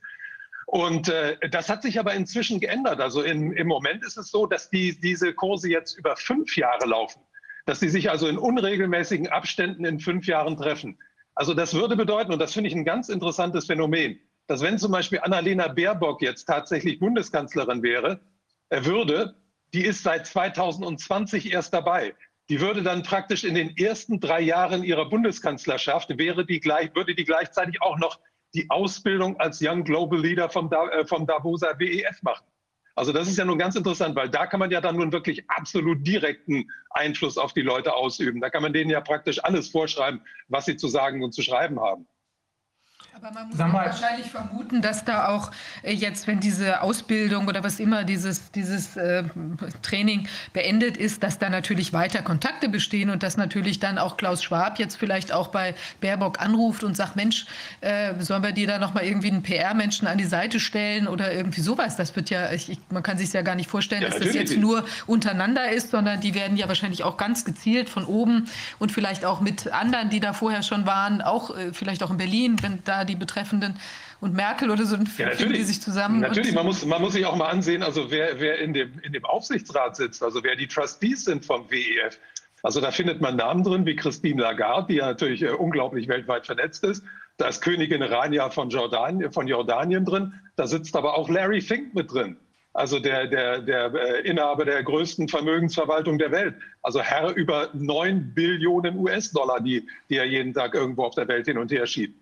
Also da sind die, die, die äh, absolut besten Wirtschaftskontakte äh, äh, möglich und zwar in jede Region der Welt. Es ist interessant, dass die, die Young Global Leaders ja auch nicht nur aus Europa und aus den USA kommen, sondern auch zu einem großen Teil aus Asien, aus Afrika und aus Südamerika. Interessant ist aber, dass die alle nicht in Asien, Südafrika, in, in Asien, Afrika oder Südamerika studiert haben. Die haben alle an den Elite-Universitäten entweder in den USA und in Europa studiert. Also die sind sehr früh in dieses äh, System integriert worden. Und wir wissen ja, dass Afrika nicht von den Menschen Afrikas geführt wird, sondern von einer absolut super winzigen Elite, noch viel winziger als die Elite hier bei uns. Einer Elite, die sich dem Westen total unterworfen hat und die natürlich ihre Kinder und, und, und ihre Enkel überall immer im Westen ausbilden lässt. Also das ist ein unglaubliches Netzwerk, was, was weltumspannend ist, was in alle Bereiche geht. Also man äh, hat ja auch mitgekriegt, dass zum Beispiel Sandra Maischberger Bill Gates interviewen konnte. Dann hat sie jetzt gerade vor kurzem Herrn Kubicki äh, interviewt. Beide kennt sie aus, aus den Young Global Leaders. Beide sind dabei gewesen. Interessant ist auch äh, der Fall Guido Westerwelle. Guido Westerwelle war auch Young Global Leader. Und als die äh, FDP damals aus dem Bundestag ausgeschieden ist, hat er vorgehabt, das, das ist nicht mehr dazu gekommen, weil er ja erkrankt ist und dann gestorben ist, hat er vorgehabt, einen europäischen Think Tank zu gründen. Und wer sollte diesen Think Tank äh, äh, finanzieren? Das war Herr Don äh, Donnermuth. Herr Donnermuth ist der Chef von 1 plus 1, ein deutscher Milliardär und der auch Young Global Leader gewesen ist. Also da, da, da laufen die Verbindungen in jede, in jede Richtung. Und äh, für diese Leute, wenn, wenn, wenn man einmal in dieser Gruppe drin ist, dann gibt es für, jede, für jedes Problem eine Lösung. Da muss man nur den richtigen anrufen oder irgendjemanden anrufen, der wird dann schon den richtigen wissen in den ganzen oberen Etagen. Ja, unfassbar. Also das heißt, das sind 1000 Leute, die das jetzt bislang absolviert haben, das, äh, das ganze Projekt? Inzwischen sind es 1300 Global Leader gibt es. Also darunter sind auch Leute wie zum Beispiel Theodor von Gutenberg ist dabei. Wir wissen ja, dass Macron dabei ist. Das sind äh, Lars Windhorst, also hier in Berlin, der, der Sponsor von Hertha BSC, der, der ganz junge äh, äh, Großunternehmer. Also da findet man alle möglichen Namen da drin. Und die, äh, davon gibt es also 1300. Aber was besonders interessant ist in meinen Augen, ist eben, dass diese Young äh, Global Shapers, also die, die, die die Zukunft formen sollen, Shape heißt ja formen, ähm, dass die inzwischen schon 10.000 Leute umfassen und dass die äh, sogenannte Hubs haben, also sogenannte ähm, ähm, äh, Treffpunkte, die sich in über 400 Städten auf der ganzen Welt befinden. Auffällig ist aus meiner Sicht, wenn ich mir diese Lebensläufe angucke, auch wenn da plötzlich irgendwelche tollen Universitäten im Hintergrund auftauchen, dass diese Leute allesamt absolut dünn sind. Ich meine mit dünn nicht physisch dünn, sondern äh, dünner Lebenslauf. Also trotz Harvard oder sonst wie, wenn ich mir die Leute angucke, diese Jacinda Arden zum Beispiel oder Macron oder Herrn Kurz, die können ja nur als Sprechpuppen agieren, wenn sie in einem Controlled Setting sind. So, sobald sie rauskommen und sobald sie sich mit echten Argumenten auseinandersetzen müssen, auf die sie nicht vorbereitet sind, wo sie keine auswendig zu lernenden Antworten drauf haben, geraten die ins Trudeln. Am deutlichsten zu sehen war das immer bei äh, Frau Baerbock, die sich ja nun sowas von zum Affen gemacht hat, dass selbst der Normalbürger, der ihr vielleicht wohlgesonnen war, inzwischen sagt, oh nee, die besser nicht. Ne? Ähm, das scheint der Nachteil zu sein. Wenn man sich die Leute gefügig macht, dann sind sie eben auch tatsächlich eher als Kommandoempfänger gebrauch, äh, zu gebrauchen, aber eben nicht als Leader. Ist wohl auch so gewollt. Ne? Die sollen ja nur da vorne stehen und hinten stehen die, die deren äh, Fäden ziehen. Ganz genau, ganz genau. Und im Hintergrund sind, sind wirklich, also das ist so wie bei den, bei den Regierenden. Also man muss ja sagen, wenn wir, wenn wir uns unsere Minister angucken, das sind ja auch alles im Grunde nur Marionetten, die von Talkshow zu Talkshow ziehen. Also ich, äh, mein, mein Bereich ist ja der Finanzbereich. Und ich weiß genau, dass Herr Steinbrück früher viele Sachen gesagt hat, an denen man erkennen konnte, dass er von Volkswirtschaft jedenfalls nicht allzu viel versteht. Das äh, im Hintergrund war aber sein Staatssekretär, äh, Herr Asmussen, der wirklich also den absoluten Durchblick hatte. Und das Gleiche gilt im Moment für Herrn Scholz. Also Herr Scholz ist eine, eine äh, ökonomische äh, äh, äh, Blindschleiche, also unglaublich ahnungslos. Aber der hat ja den Herrn Kukis im Hintergrund von Goldman Sachs, also seinen Staatssekretär, der, der erledigt die ganzen Sachen. Also Politiker sind eigentlich nur dazu da im Moment, um die Leute abzulenken von dem, was im Hintergrund geschieht. Und das, was im Hintergrund geschieht, äh, geschieht ganz unabhängig von dem, was die in irgendwelchen Talkshows erzählen. Und dann müssen wir uns auch noch von einer Vorstellung, Vorstellung lösen, dass nämlich die Universitäten irgendwelche ähm, Organisationen sind, die außerhalb der Politik und außerhalb des großen Geldes funktionieren. Also die Harvard, die Harvard-Universität wird gemanagt wie ein Großunternehmen, hat sehr viele Geldgeber im Hintergrund und diese Geldgeber geben ihr Geld natürlich nicht umsonst.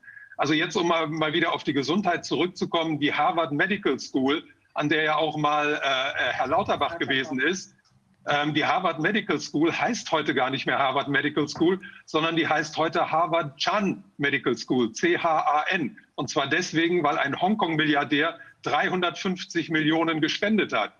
Das Gleiche gilt für die, für die Johns Hopkins Uni äh, Universität. An der Johns Hopkins Universität gibt es auch eine Medical School, die heißt inzwischen Michael Bloomberg Medical School. Deswegen, weil Michael Bloomberg den über zwei Milliarden Dollar gespendet hat. Das war die höchste Spende, die jemals in den USA gemacht wurde. Also auf diese Weise kann man mal sehen, wie sehr die Universitäten abhängig sind vom großen Geld. Und ja. wissen wir denn, ob Lauterbach und Drosten und sonstige Player, die wir jetzt da so sehen in der Corona-Angelegenheit, waren da, sind da auch welche bei den Young Global Leaders dabei gewesen? Also das habe ich bisher nicht fest, festgestellt. Ich glaube nicht, dass die dabei waren. Es ist gut möglich, dass die bei diesen äh, Davoser Treffen mal dabei waren.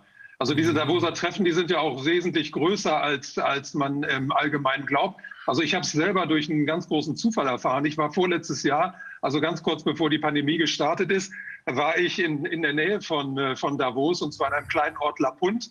Und da ist der Ort Sameden in der Nähe, das, der hat einen Flughafen. Und ich habe mich gewundert, dass auf diesem Flughafen ständig irgendwelche äh, Privatjets gelandet sind und habe mich dann mal erkundigt und dann wurde mir gesagt, ja, der Flughafen Zürich und der von Davos, die sind überlastet, deswegen müssen die Privatjets hier landen. Und dann habe ich mich mal erkundigt, wie viele Privatjets denn im Rahmen des Davoser Treffens landen und hat, die Zahl hat mich wirklich umgehauen. Es sind 1500 private Learjets, die da in, in jedem äh, äh, Januar gelandet sind. Also das ist nicht eine kleine Organisation. Die meisten Leute haben so die Vorstellung, Davos, das ist irgendwie so ein kleiner Zirkel, da gibt es in drei mhm. Hotels dann mal ein paar Vorstellungen. Nein, das ist eine riesige Großveranstaltung. Also ich, ich kenne auch einen. Als, als, als Abgeordneter habe ich ja die Gelegenheit gehabt, in großen Veranstaltungen dabei zu sein, die in Berlin stattfanden zum Beispiel, aber auch anderswo. Und äh, da habe ich zum Beispiel Herrn Rösler auch erlebt, als er Gesundheitsminister war, wie er mit der, mit der Frau Chan dann äh, dort diskutiert hat und Leuten aus Afrika und wie sie dann auch immer so Themen, Gesundheitsthemen behandelt haben. Da sah man, da merkte man schon, und, und für mich war das immer komisch, äh, dass da so völlig unterschiedliche Leute, die aus der Wirtschaft kamen, die aus der Politik kamen, gemischt waren und mich hat immer gewundert, was die denn zusammenhält, wieso die so zusammenkamen. Das war dann meist am Pariser Platz irgendwo in Berlin, in einer guten Umgebung. Und äh, da als Politiker, ich war ja wirklich kritisch, auch schon als Politiker und habe wachsam beobachtet und immer versucht zu verstehen, was da läuft. Ich habe diese Zusammenhänge nicht gekannt. Ich habe die Verbindung zum World Economic Forum nicht herstellen können. Das heißt, wir haben das die ganze Zeit als in der Opposition und auch in der Regierungspartei als Politiker äh, haben wir das gesehen. Wir sind da auch vielleicht, wenn wir Interesse hatten, hingegangen, haben auch kritisch zugehört, aber wir haben da nicht den Durchblick gehabt. Und das erschreckt mich, muss ich sagen. Das bin ich völlig entsetzt, äh, dass wir das, was Sie jetzt uns erzählt haben, dass wir das damals ja nicht rausgefunden haben, dass wir es nicht durchschaut haben. Obwohl es ja, ja ist ja nur ein ja. interessantes Phänomen. Das sind, ich habe keinen einzigen SPD-Politiker finden können in der ganzen, in der ganzen Liste. Also in Deutschland, von deutschen Politikern besonders vertreten war eben die FDP. Ja. Und natürlich sind auch einige Leute aus CDU und CSU dabei gewesen. Ja. Und jetzt in letzter Zeit eben die Grünen. Cem Özdemir ist zum Beispiel auch dabei gewesen. Aber von der SPD habe ich keinen finden können. Aber das also Ziel dieser ganzen Organisation, ja? Also mir war es schon irgendwie klar, dass dort die Pharmaindustrie überall ihre Finger drin hat und dass die überall dann versucht haben. Und auch, auch dass auch äh, Bill Gates in Afrika aktiv war und dass der da als Sponsor mit Pfizer zusammen damals schon äh, Geschäfte gemacht hat. Das, also diese wirtschaftlichen Zusammenhänge, die waren, auch wenn man da kritisch ranging, war mir schon klar. Ich war Europaberichterstatter für Gesundheit äh, für, die, für die SPD im Bundestag. Und da kamen die ganzen, die ganzen Anträge dann, wie das Gesundheitswesen und wie, der, wie die Gesundheitswirtschaft, so hier heißt es ja da in dem Welt, äh, dann gestaltet werden sollte in Europa. Das war mir, da, da sind ganz viele Punkte gewesen, wo wir den halt Stopp gesagt haben oder wo wir Fragen gestellt haben. Also das war, das war schon, aber dass dahinter so ein Riesenapparat steht, ich, bei Hermann Scheer, da weiß ich das, dass der Durchblick hatte, wenn es um die Energiewirtschaft ging, in seinem Bereich. Da hat er die großen Konzerne gesehen, da hat er die Verstrickung mit der Politik gesehen. Und äh, ich weiß sonst kaum Leute, die da wirklich Durchblick hatten. Ich weiß, ich habe mal einen Bericht gemacht über, über diese privaten Militärfirmen nach, nach 9-11. Äh, das, das war ja so ein, so ein Thema dann. Und die haben ja wahnsinnige Kursgewinne gehabt dann anschließend. Krieg gegen den Terror. Und äh, da, ist, da ist mir das schon bewusst geworden, ein bisschen, dass diese, diese privaten Militärfirmen, die Regierung in Afrika, aber auch die englische Regierung, dass die ganz eng zusammenarbeiten und dass das so ein Geflecht ist von Public-Private Power und genau. die, das da aufgebaut wurde. Aber der World Economic Forum kam da nicht vor, bei mir jedenfalls nicht. Und welche ja, Public-Private Partnership, das ist ja das ganz große Ziel. Und äh, man muss ja sagen, also Public-Private Partnership bedeutet die Partnerschaft zwischen Großkonzernen und Staat. Und ja. im Grunde ist das ja nichts anderes als das, was Mussolini gepredigt hat. Also Mussolini hat es nur anders genannt. Bei ihm hieß das autoritärer Korporatismus. Aber das ist genau der Weg in, in äh, die Richtung, die das, das WEF vorgibt. Das, ja, das gibt ja diese Firma Serco. Ich weiß nicht genau, wo die herkommen, ob die aus Australien sind, aber die sind sehr interessant. Also die haben ein unglaubliches Geflecht, äh, auch Verbindungen wirklich mit dem Staat. Die machen zum Beispiel die ganzen, ich glaube, die ganzen Immigrationsabwicklungen machen die für, für England und betreiben unglaublich viele Gefängnisse und sowas weltweit. Aber das ist also unfassbar, wie die überall vernetzt sind und kein Mensch kennt diese Firma. Also die ist, die ist ganz gewaltig. Ja? Inwieweit hängen denn auch so digitale ähm, Firmen damit drin bei dem World Economic Forum? Also, also die, die, digitalen Firmen hängen überall drin auf der Welt, weil es gibt ja nichts mehr, was nicht irgendwie digital funktioniert. Und wo die Digitalindustrie drin hängt, da hat sie natürlich Einblick. Die hat Einblick in Datenströme und die hat Einblick in Finanzströme. Und das ist natürlich das absolute Herrschaftsinstrument. Also man muss sich nur vorstellen, ja, Damals bei dem Bericht über die privaten Militärfirmen ging es hauptsächlich um Intelligence nachher, weil da das Militär immer mehr in diese Richtung sich entwickelt hat. Alle militärischen Anstrengungen gingen immer mehr in Intelligence, in, in Daten, in Wissen. Und äh, da ist es äh, schon so gewesen, ich hatte einen Mitarbeiter, der dort sehr erfahren war und der mir sehr geholfen hat, der Rolf Üsseler, der das Buch Krieg als Dienstleistung geschrieben hat. Und äh, das, der hat mich damals darauf aufmerksam gemacht, dass eben diese, diese, Mil diese Militärfirmen äh, ja sehr viel mehr sehr, sehr eng mit den Datenfirmen verknüpft sind. Und wir haben, wir haben ja jetzt auch diese Situation, das, das wissen wir ja von den Whistleblowern, dass äh, die nationalen Sicherheitsdienste, dass da auch eine Verzahnung personeller Art stattfindet. Die haben in den USA haben Militäroffiziere, die haben eine Zeit lang Urlaub gekriegt, um in diesen Firmen arbeiten zu können und sind dann wieder zurückgekommen. Und zwar war das deshalb, dass die da, die wurden da viel besser bezahlt in diesen Firmen und die, die ganze Militär Militärs wären da weggelaufen, wenn sie nicht diese Chance gehabt hätten, zwischendurch mal in solchen Militärfirmen zu arbeiten. Dadurch ergibt sich natürlich automatisch eine Verzahnung dieser privaten und dieser vom Wissen her allein schon und, und der staatlichen Institutionen, die dann natürlich die Basis legt für diese Public-Private Partnership, die dann natürlich, da, da, da wackelt ja der, der, der Schwanz mit dem Dackel, nicht? Das ist ja etwas, wo, wo, wo das Machtverhältnis völlig umgekehrt ist. Die Privaten haben das Know-how und die, und die äh, anderen steuern das Geld hin, äh, und sie steuern dazu hinzu, damit das finanziert wird. Richtig. Ja, die, die Stärke der Digitalindustrie kann man auch sehen an den, äh, an den Zentralbanken im Moment. Also der größte Berater der Zentralbanken, der, der Federal Reserve und der, der EZB, der größte Berater ist BlackRock. Und BlackRock verfügt über dieses Computersystem Aladdin. Die sammeln seit 40, seit über 40 Jahren alle Daten im, im Finanzsystem. Das heißt, die wissen über das Finanzsystem unendlich viel mehr als die ganzen Zentralbanken. Weil diese Zentralbanken, das sind bürokratische Organisationen, in denen meistens auch nicht mit der letzten Technologie gearbeitet wird, während BlackRock da absolut auf dem Stand der Wissenschaft ist. Und deswegen ist BlackRock in, in, in der Partnerschaft mit den Zentralbanken das entscheidende Element. Aber dann müssen wir doch ernst davon ausgehen, nach allem, was wir jetzt gehört haben, nicht jetzt erst nur durch das, was du gerade erzählt hast, sondern auch, was wir vorher schon gehört haben, dass hier eine Gruppe von superreichen und damit supermächtigen Privaten versucht, die Politik, also die öffentlichen Institutionen zu kapern. Die haben sie schon längst gekapert, also die ja. sind ja schon längst drin. Das ist nur, dass diese ganzen Verhältnisse es, jetzt immer, immer offener zutage treten. Es, also fällt jetzt, es fällt jetzt die Maske der Demokratie, die fällt, die ist weg. Ganz genau. Ganz und, genau. Äh, und wenn wir es ernst meinen mit unserem Grundgesetz, und da haben wir eigentlich ja das Verfassungsgericht, die Verfassungsgerichte in, in Europa, überall gibt es wirklich die, die Exekutive ist gebunden an die Verfassung. Und wir wählen die Leute. Und eigentlich haben wir die Power. Und die Gerichte, die da an uns nicht, die nicht Recht sprechen, sondern die gekauft sind, die haben wir aus, die haben wir aus dem Tor zu jagen. Das ist etwas, was nicht in Ordnung ist. Und äh, wenn man dann noch bedenkt, dass das Ganze von unseren Steuern finanziert wird, dann wird es noch klarer, dass die Macht eigentlich ja bei uns ist. Wir können das beenden, aber wir müssen uns organisieren, damit wir das können. Und die anderen sind besser organisiert als wir bisher. Darf ich noch mal fragen, dieser, bei dem, äh, beim ZDF, da ist doch dieser, dieser Klaus Kleber da. Ist der, ist der auch da mit drin oder ist der in der Atlantikbrücke? Ja, den, den, Namen habe ich nicht gefunden. Der ist in der Atlantikbrücke, soweit ich weiß. Aber sonst habe ich den nicht gefunden. Also es ist jetzt nicht so, dass, dass, dass jeder, der, der irgendwie eine wichtige Position hat, schon, schon da, da mit dabei gewesen ist. Aber natürlich, ich meine, die, die Kreise, die, die, die, oder diese Leute ziehen natürlich bestimmte Kreise und die werden ja auch eingeladen. Also ich könnte mir gut vorstellen, dass auch Klaus Kleber irgendwann mal äh, ein oder, oder vielleicht mehrmals da eingeladen gewesen ist, um in Davos mit dabei zu sein. Und ich meine, man muss sich da einkaufen. Das kostet also relativ viel, da in, die, in den inneren Zirkel vorzudringen. Ich weiß nicht, wie viel tausend Dollar das sind, aber da muss man schon einiges hinlegen, um an diesen äh, internen äh, Sitzungen, also an den Sitzungen des inneren Kreises damit äh, teilnehmen zu dürfen. Faszinierend. Das ist nicht so, dass da jeder, dass da jeder in die Hotels einfach reinmarschieren kann und, und an diesen Sitzungen teilnehmen kann.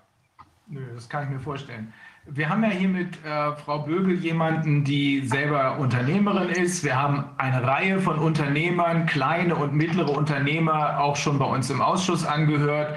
Ähm, genau diese Unternehmer, also die Unternehmer, die persönliche Verantwortung für ihr Unternehmen haben, im Sinne, äh, im Gegensatz zu den äh, Konzernchefs, sind nach wie vor das Rückgrat der deutschen Wirtschaft. Die sind jedenfalls für circa 65 Prozent der Arbeitsplätze verantwortlich, wenn ich das sehe. Aber das wird ja gerade völlig zerstört.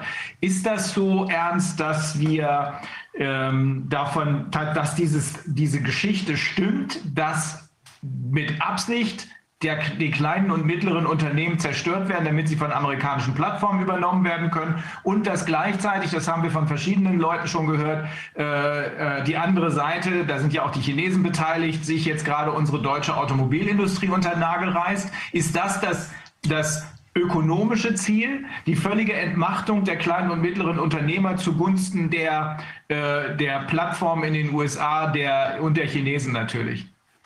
Ganz genau, ganz genau. Also die Plattformindustrie ist die Industrie, die am meisten profitiert und der kleine Mittelstand wird denen unterworfen. Also im Kleinen sehen wir das, dass äh, über Lieferando die ganzen kleinen Restaurants da ganz langsam in die, in die äh, Zange genommen werden.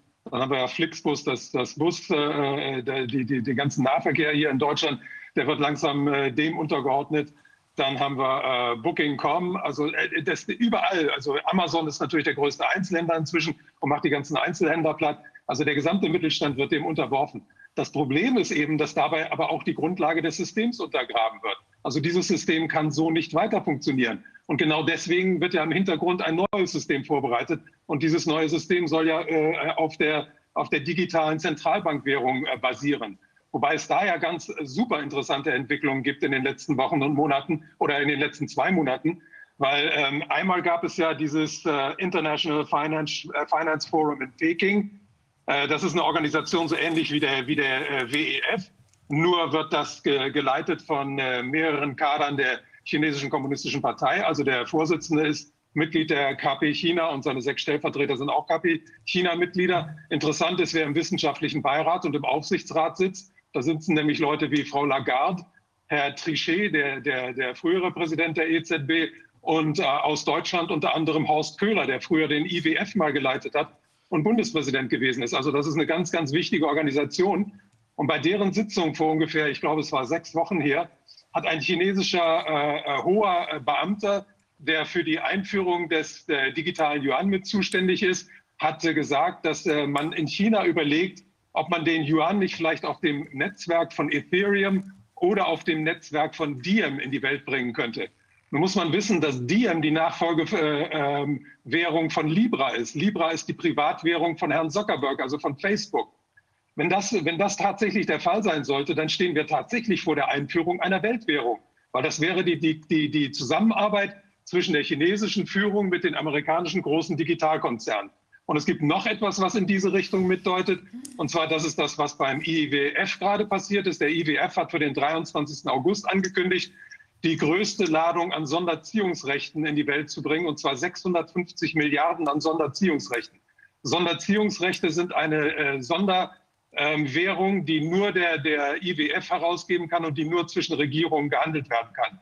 Die Sonderziehungsrechte sind 1969 eingeführt worden, weil man damals Angst um den Dollar hatte, weil damals zu viele Leute Gold verlangt haben. Das Problem ist dann 1971 gelöst worden, indem man den Dollar vom Gold abgekoppelt hat. Die Sonderziehungsrechte haben dann lange in der, in der Kommode geschlummert, sind dann in der Euro-Krise nochmal aktiviert worden. Da hat man ungefähr so zwischen 120 und 220 äh, Milliarden davon gebraucht, um Griechenland und andere Länder zu stabilisieren. Aber dass jetzt plötzlich 650 Milliarden davon auf den Markt geworfen werden. Und man muss im Hintergrund wissen, dass inzwischen der Währungskorb, aus dem sich diese Sonderziehungsrechte äh, zusammensetzen, sich geändert hat. Und zwar seit dem Jahre 2016 ist auch der Yuan mit drin. Also da ist der US-Dollar drin, da ist der Euro drin, da ist der japanische Yen drin, da ist der äh, Schweizer Franken drin und da ist auch der chinesische Yuan drin. Also es gibt eine hinter den Kulissen eine Zusammenarbeit zwischen den USA und, und China. Und zwar von, von, von der Seite der USA, insbesondere von den großen Digitalkonzernen. In China ist äh, tobt zurzeit wohl auch ein ziemlicher Machtkampf zwischen den Digitalkonzernen und der Regierung.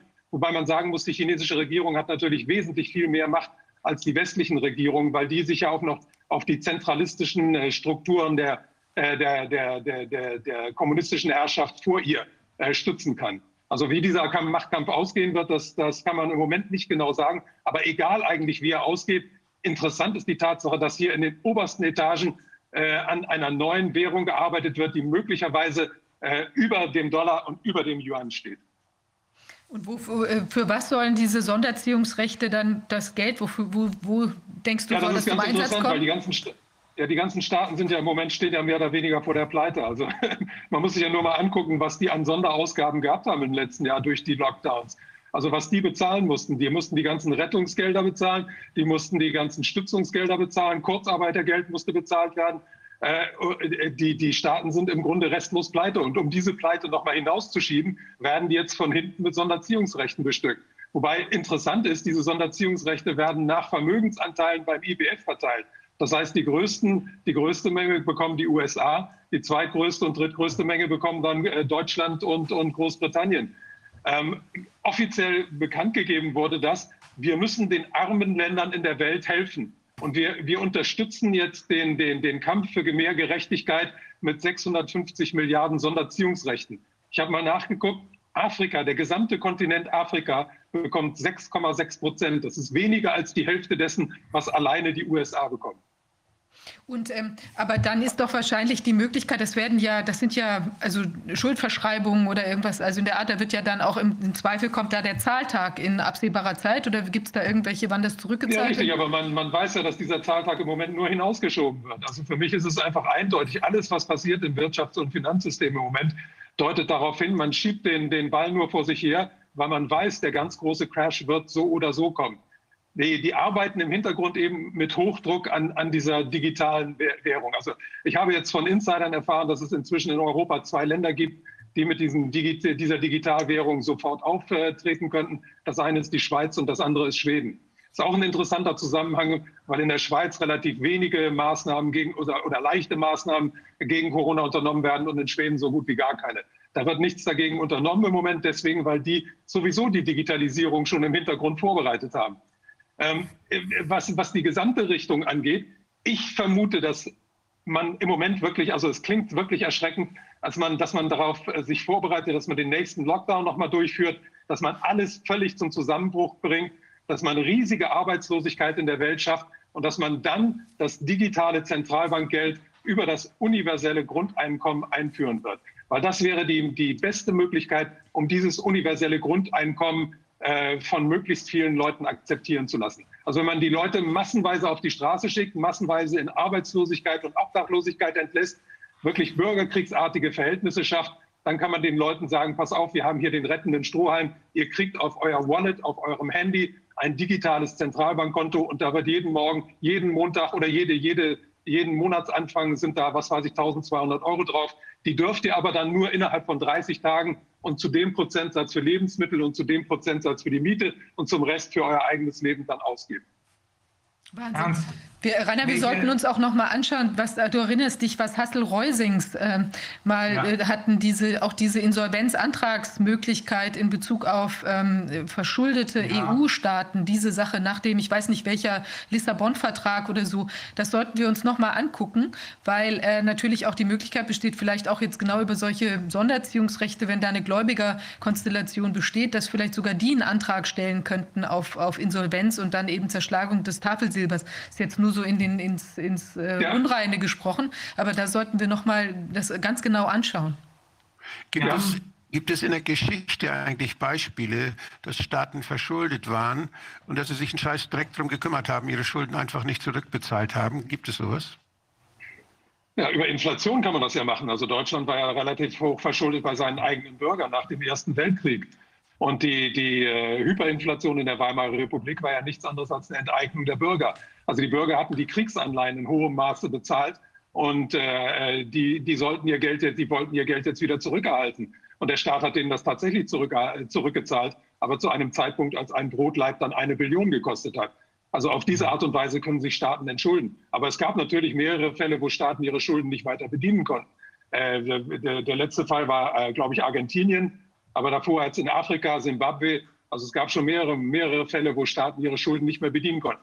Im Normalfall versucht man das über die Inflation zu lösen. Und das ist ja auch im Moment also eine gewollte Inflation, die wir jetzt erleben. Ähm, die meisten Leute gehen ja immer davon aus, dass eine Inflation irgendwas ist, was, was so wie so ein biologisches oder was so wie so ein Naturphänomen über einen hinein, äh, reinfällt. Aber die Mengen an Geld, die im letzten Jahr in das System hineingepumpt äh, worden sind, die erzeugen im Moment diese, diese äh, immer weiter ansteigende Inflation. Wir haben ja im letzten Jahr erlebt, dass äh, von den Zentralbanken ungefähr 12 Billionen ins System eingespeist wurden, dann von den Regierungen nochmal ungefähr 8 Billionen. Also das sind 20 Billionen, die ins System eingespeist wurden. Das bleibt natürlich nicht ohne Folgen. In der Vergangenheit, in den letzten zwölf Jahren, ist das hauptsächlich in die Finanzmärkte gewandert. Also in die Anleihenmärkte, in die Aktienmärkte und die Immobilienmärkte. Aber jetzt, dadurch, dass zum Beispiel Kurzarbeitergeld gezahlt wurde, ist das an die normalen Leute gegangen. In Amerika hat es diese Stimulus-Checks gegeben. Die sind an normale Leute gegangen. Und diese Leute geben das natürlich für, ihr, für ihre Nahrungsmittel aus. aus und deswegen ja. steigen natürlich die Nahrungsmittelpreise. Wir erleben zurzeit eine absolute Explosion bei der, bei der äh, Preisgestaltung von Nahrungsmitteln. Und die wiederum betrifft natürlich am schlimmsten die ärmeren Leute und vor allem die ärmeren Nationen. Also wenn man sich heute Bilder aus, ansieht, aus entweder Eritrea oder auch aus Südafrika, was ja eigentlich kein, kein äh, ultraarmes Land in Afrika ist, aber da herrschen im Moment verheerende Zustände, weil es da um Nahrungsmittelknappheit geht. Diese Nahrungsmittelknappheit wird im Moment übrigens auch noch äh, bewusst gefördert oder, oder zumindest durch die, durch die Unterbrechung von Lieferketten gefördert, weil die äh, Halbleiterknappheit im Moment wirkt sich nicht nur auf die Autoindustrie aus, sondern ganz stark auf die Nahrungsmittelindustrie, weil die ganzen äh, äh Landwirtschaftsmaschinen mit diesen Halbleitern arbeiten müssen und sehr viele Landwirtschaftsmaschinen im Moment nicht bestückt werden können und dadurch ganz große Ernteausfälle passieren. Diese Ernteausfälle machen sich natürlich immer erst Monate später bemerkbar. Also man kann jetzt schon davon ausgehen, dass dieser Herbst und dieser Winter nicht besonders angenehm werden. Ernst? Ähm, Haben Sie mal darauf geachtet, äh, was in, was in Island passiert? Äh, Island hat ja so eine Sonderrolle da. Die haben ja keine Verfassung und angeblich sollen da Banker im Knast sitzen. Oder, also ist da, ein, ist da was Besonderes? Wehren die sich da irgendwie? Haben Sie da was von gehört? Nein, nein, das wird immer so, so hochgespielt, als wenn da die, die Banker im Knast gesessen haben. Man hat, man hat damals der Wut der Bevölkerung so ein bisschen nachgegeben, einige Leute tatsächlich äh, äh, vor Gericht gestellt, denen Haftstrafen auferlegt, die sind aber längst alle wieder entlassen worden. Also ich habe in meinem Buch da über den IWF habe ich ein ganzes Kapitel über Island geschrieben. Also da kann man mal sehen, wie die Medien auch die Leute belügen. Also es wird dann immer so getan, wisst ihr Leute, es gibt ja eine Insel, wo diese Gerechtigkeit noch herrscht. Nein, die gibt es nicht mehr. Die gibt es auf der gesamten Welt nicht mehr. Okay, ja. Ernst, ähm, ja. wir, müssen, wir haben hier noch den Dr. Ja. Barome ähm, Ngare ja. aus, ähm, aus äh, ja, klar. Alles klar. Okay, Kenia. Bis gleich. Ciao. Ähm, Bitte alle stumm schalten, die nicht jetzt äh, direkt in das Gespräch involviert sind. Ich muss mit in das Meeting rein. Ähm, eine Regie, könnten wir stumm schalten, bitte? So. Ähm, wie kommt man aus der Nummer wieder raus? Äh, wir sind jetzt seit Wochen, seit Monaten äh, am Überlegen. Wir haben gleich auch äh, mit Herrn Uwe Burka einen entsprechend ähm, äh, interessanten Gast dabei. Ähm, wir müssen uns sozusagen. Hallo Uwe. Bitte?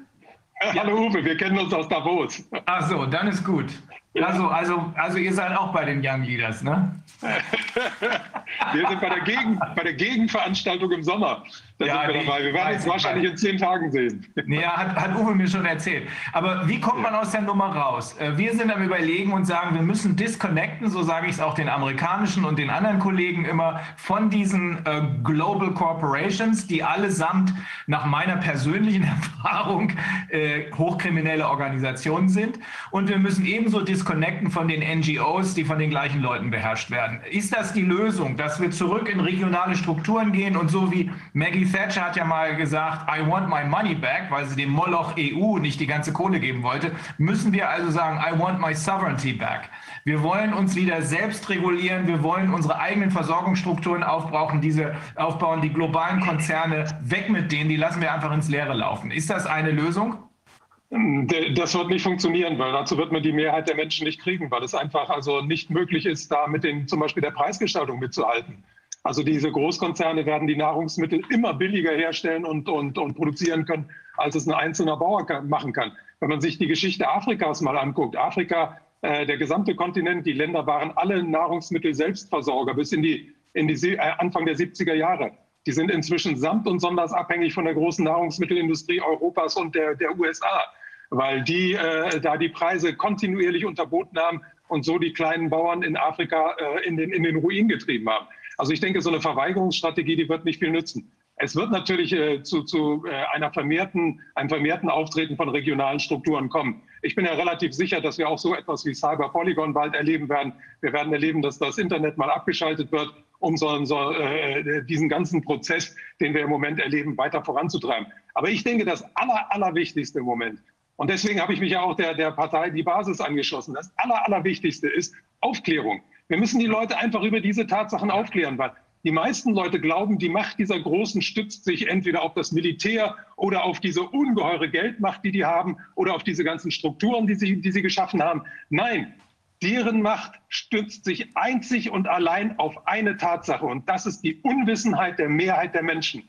Sobald die Mehrheit der Menschen das durchschaut, in, in dem Moment, wo äh, es muss nicht mal die Mehrheit sein, wenn es zehn Prozent der Leute sind, die das durchschauen, dann sieht das Bild ganz anders aus.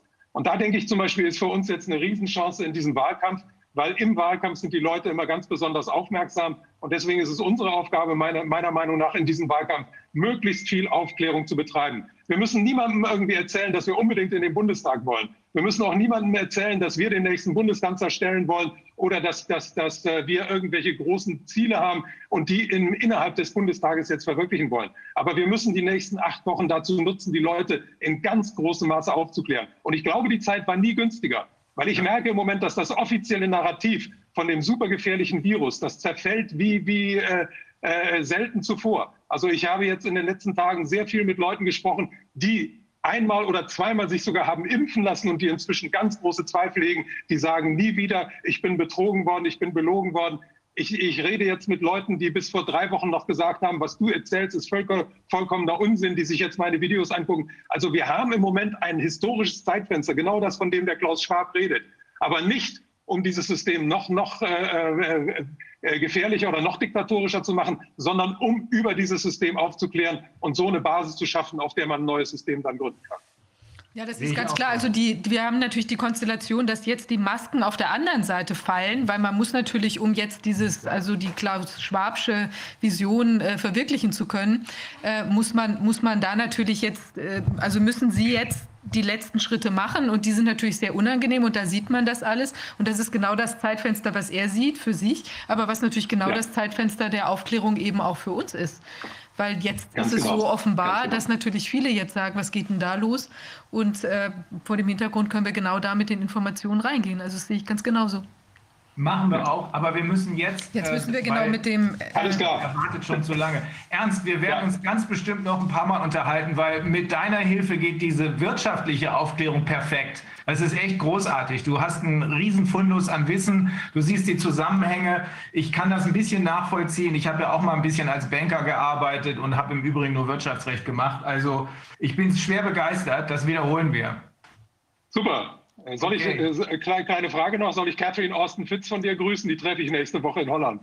Unbedingt, unbedingt. Alles klar. okay. Bis dann. Jo, Vielen Dank. Danke, dass du da warst, Christine. Das war mir wichtig, dass jemand aus der Unternehmerschaft dabei ist.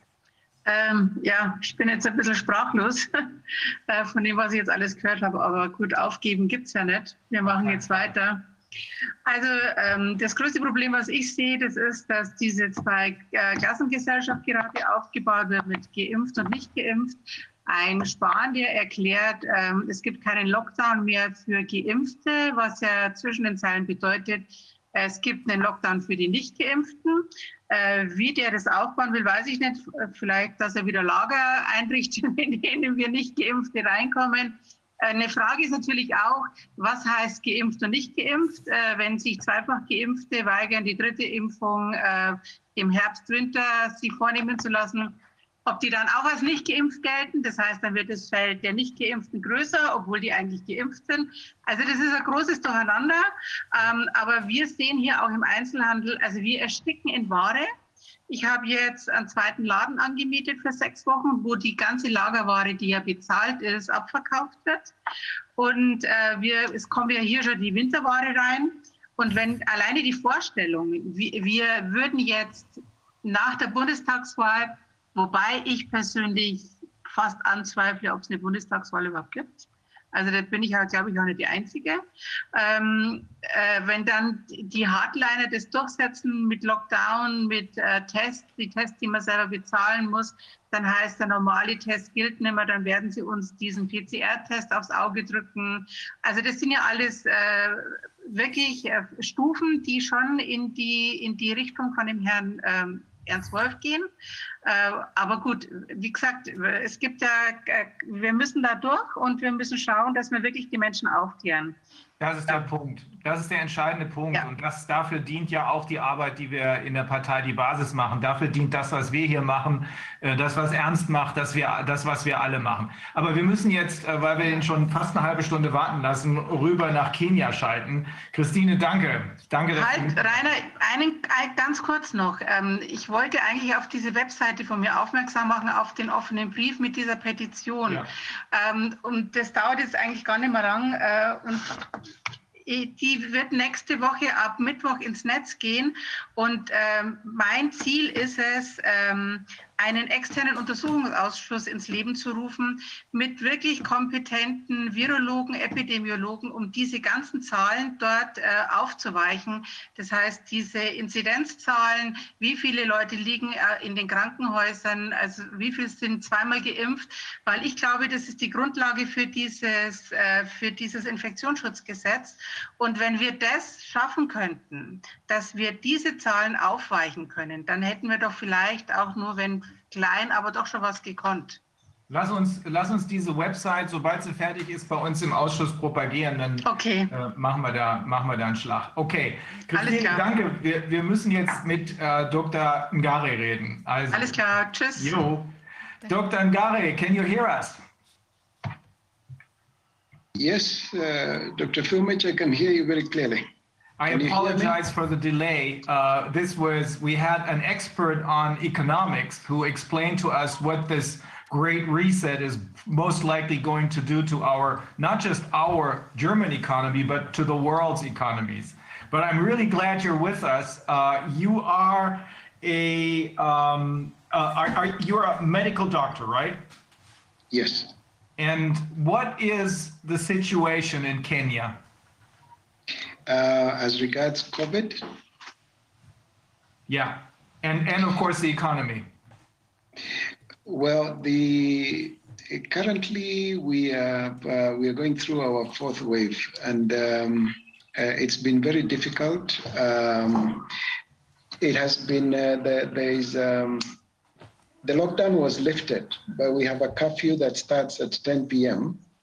until 4 in the morning and uh, people are still being encouraged to work from home, uh, those who can, and uh, only those who can um, are then allowed to go to work. But um, we have a big problem in that um, the treatment option is completely ignored by the government. Uh, is not being spoken about, and there is no money being given uh, towards the treatment uh, option. everything is about vaccination and waiting for vaccina- vaccines. Uh, there's been a shortage of those vaccines, and we're very grateful to God about that. uh, but um, now we got a letter that the civil servants, uh, all the civil servants must be vaccinated by the 23rd uh, of, of this month. Uh, and this is on the ground that some um, vaccines have come into the country uh, from the UK and other areas. And uh, towards the end of this uh, month of August, we're expecting about 13 million doses of the Johnson & Johnson vaccine. Uh, and and I'm sure when those come in, uh, the pressure would be even worse. Uh, I'm getting phone calls from people um, who are working in the private sectors, in NGOs, all of them um, being encouraged or coerced uh, to receive uh, the vaccination. So it's it's not a very nice place to be right now. Eh, let me translate this, but but I'm sorry to not really have introduced you because um, I have um, I have very little information. I know that you are also a member of a um, union of Catholic doctors. I know you're um, the, the Association of Catholic Doctors of Kenya. I think that's the name of it. But can you please explain to our audience uh, and our viewers uh, what your what your background is? I know you're much more than just a doctor. Yes, well, um, I qualified as a medical doctor uh, 30 years ago, and I've been practicing as a, as a specialist for another 20. I've specialized in uh, obstetrics and gynecology. Uh, so I look after pregnant women and, and their babies. Um, the, I am a member of the Kenya Catholic Doctors Association. I'm actually the current chair and uh, we have done a lot of work, especially in stemming human rights abuse, uh, using the, the, the medical uh, platforms. Uh, we've done a lot of work on pushing back on, um, on uh, uh, the, the, abortion. And we're also doing a lot of work. We did a lot of work against the, the fertility regulating tetanus vaccines uh, that were brought into this country in, in 2013 by WHO. Uh, and that's where really uh, most of the prominence comes from. Uh, we were involved uh, with some, uh, with the help of some very good friends from the US, particularly Professor Ola, to put together the, the issues about that tetanus vaccine fiasco in a paper called uh, HCG found in WHO tetanus vaccines in Kenya raises concern in developing countries. Um, in, that paper, the main thing, um, what we were able to do is basically clearly demonstrate to the world that the eugenic agenda is still real. That there are still people out there who believe they are more important than others, and other people who are lesser than them, and that those who are considered unfit can be eliminated and their population controlled by force.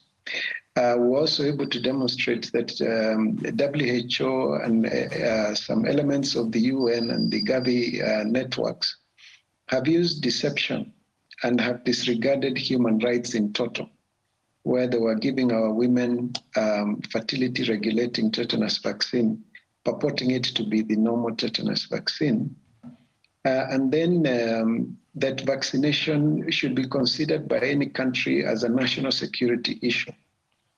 Uh, that we are dealing with uh, medication that is being given to people who are completely healthy and you put them at risk.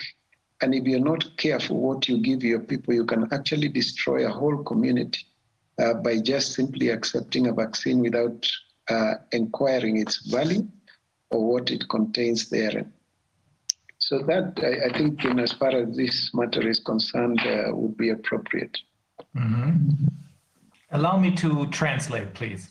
Um, also, ähm, äh, Dr. Wahome Ngade ist nicht einfach nur irgendein Arzt, sondern er ist äh, äh, in einer Vereinigung katholischer Ärzte. Ähm, er hat einen Bericht geschrieben über die angeblichen Tetanusimpfungen, die in 2013 äh, durch die WHO und die äh, Gavi-connecteden äh, äh, Unternehmen durchgeführt wurde, weil es waren gar keine Tetanusimpfungen, sondern es waren in Wahrheit verkappte äh, Sterilisierungsmaßnahmen. Ähm, er sagt, wir haben es auch heute noch, ach so, spezialisiert ist er auf Geburtshilfe und Gynäkologie. Ähm, das ist auch der Grund, warum er da diese, diesen Report schreiben konnte, weil er als Fachmann in dem Bereich äh, genau erkennen konnte, was los ist. Ähm, was die, ähm, was die äh, Covid- hm, oder Corona-Erkrankungen in Anführungsstrichen angeht, Covid-Erkrankungen angeht, das spricht er oder spricht das Land von der vierten Welle. Der Lockdown ist zwar aufgehoben worden, aber es gibt immer noch eine Ausgangssperre, die um 10 Uhr abends beginnt und um 4 Uhr morgens ähm, beendet ist. Die meisten Menschen müssen im Homeoffice arbeiten. Alle äh, alternativen Behandlungsmethoden, äh, über die wir schon gesprochen haben, Vitamin D, C, Ivermectin und so weiter, werden ignoriert beziehungsweise es wird äh, so getan, als seien nur die Impfungen überhaupt eine Möglichkeit, um hier wieder rauszukommen. Er sagt, glücklicherweise hat es bisher eine, äh, eine, eine Shortage äh, dieser äh, Impfungen gegeben. Also es gab zu wenige. Trotzdem sollen alle ähm, Beamten bis zum 31. August dieses Monats geimpft werden. Angeblich sind äh, 13 Millionen Dosen von Johnson Johnson da, äh, die auch verimpft werden sollen. Es wird mit ähm, äh, sehr viel Zwang, mit Coercion gearbeitet. Ähm, und dann hat er nochmal äh, eben auf meine Frage hin ähm, sich dazu ausgelassen, was da bei dieser Tetanusimpfung in 2013 passiert ist. Das hat ihnen quasi die Augen geöffnet. Äh, denn das äh, dahinterliegende Gedankenwerk äh, wird bestimmt aus seiner Sicht von äh, Eugenik. Äh, diese Agenda ist immer noch sehr real, sagt er. Die äh, Menschen, die das, die allen Ernstes glauben, sie seien besser als andere und sie könnten darüber entscheiden, welche Menschen äh, vom Planeten zu verschwinden, verschwinden, haben und wer nicht, das sind eben diese Eugeniker. Denen geht es um äh, Population Control. Dazu gehört das Gavi-Netzwerk, dazu gehört die WHO, die diese angebliche Tetanusimpfung damals gepusht hatte. Ähm, er sagt, gerade weil solche Impfungen äh, so missbraucht werden, äh, sollte das ein äh, nationales Sicherheitsproblem werden, sodass man nur noch mit äußerster Vorsicht überhaupt an die Impfung rangeht. Um, is, is there, did, has this become the um, tetanus fraud, which it really is, because it wasn't about tetanus, it was about sterilization. Has this become an issue with the courts of law in Kenya? Well, um, when we pushed back against it and the, the Catholic Church added its voice, uh, sometime in 2017, uh, WHO sneaked into the country and, uh, and declared Kenya tetanus uh, free. So uh, they abandoned the program. So we don't have it anymore. Can I, can I ask you, could you give us a little bit more information how this whole fraud surfaced, how you got aware that, that this was not a normal tetanus um, vaccination but had these side effects? And were they permanent on the women who got vaccinated? Well, the the suspicion basically arises from the fact that um, we knew that uh, the tetanus fertility regulating vaccine had been used in uh, in South America in 1993-94, uh, specifically in Mexico, Nicaragua, and um, uh, one other country I can't quite remember.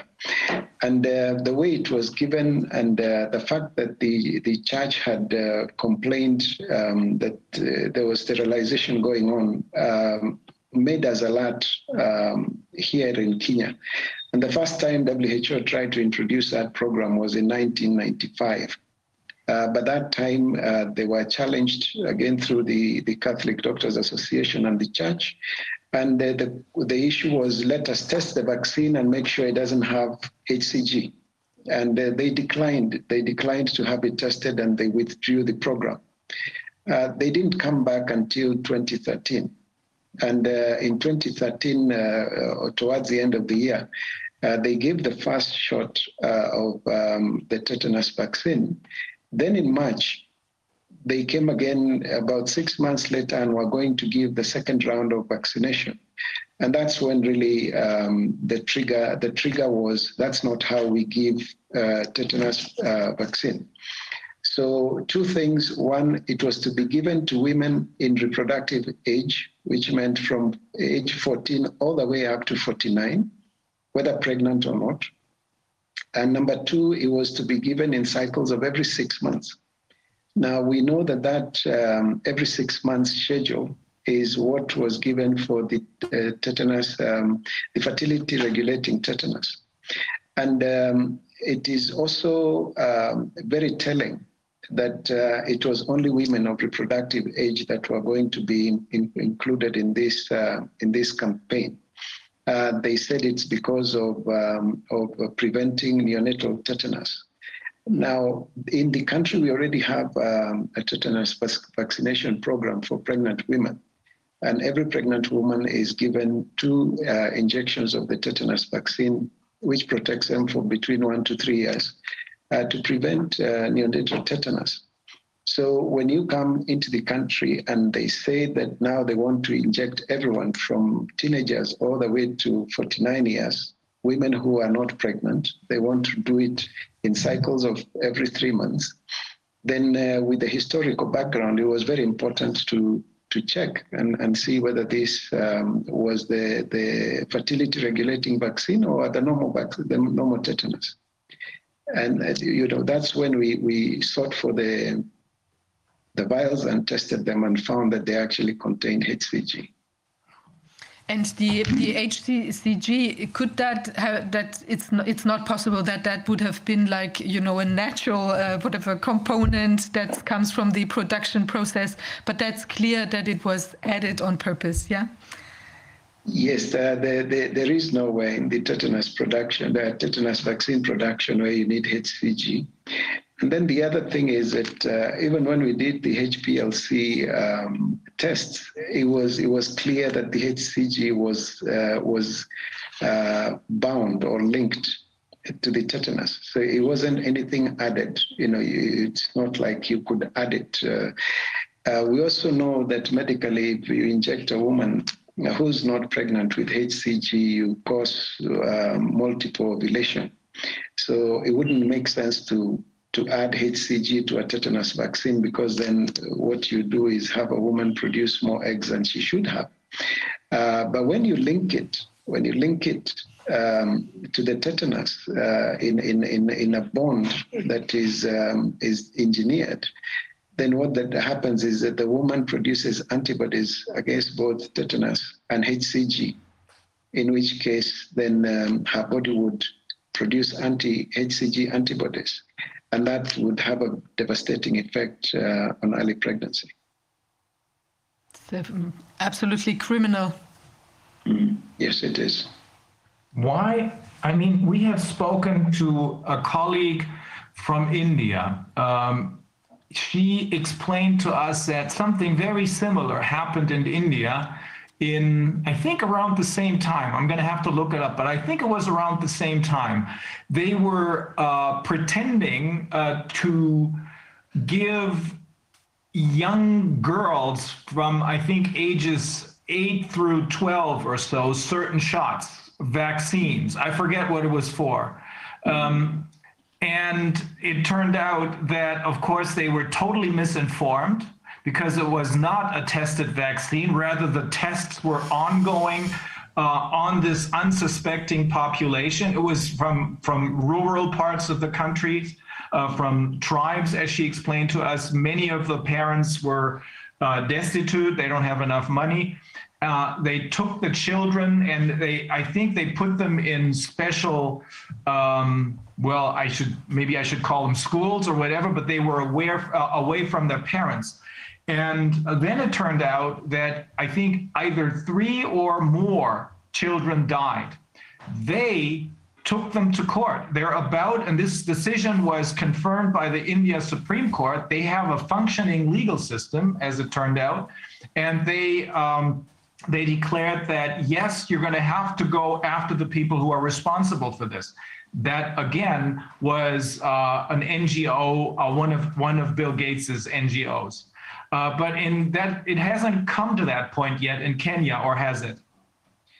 Um, the one one of the background issues is that most of the uh, studies that were done uh, have been done against about the tetanus fertility regulating vaccine were conducted in India uh, by a gentleman called Talwal, uh, and these, those vaccines were produced by the um, Serum Institute of India which is the same one that is producing the the COVID uh, the the COVID vaccines that are being distributed in in India and in Africa. Um, the the the, the thing we have here in Kenya is that we're beginning to see a lot of unexplained pregnancy losses. Uh, now, when you interview some of these women, some of them uh, were vaccinated against tetanus, some were not. So we are not very sure whether there is a clear link. But we are getting a lot of blighted ovums, we are getting a lot of threatened abortions, we are getting um, a lot of miscarriages. Uh, something that I hadn't seen in a long, long time. The, the last uh, maybe five or seven years have been very, very, very unique in that sense. Um, we have wanted to do a study um, because if we could demonstrate that there are actually antibodies against HCG in our women who are losing pregnancies, we'd have a very clear case that would quickly tie up with what we had uh, investigated previously.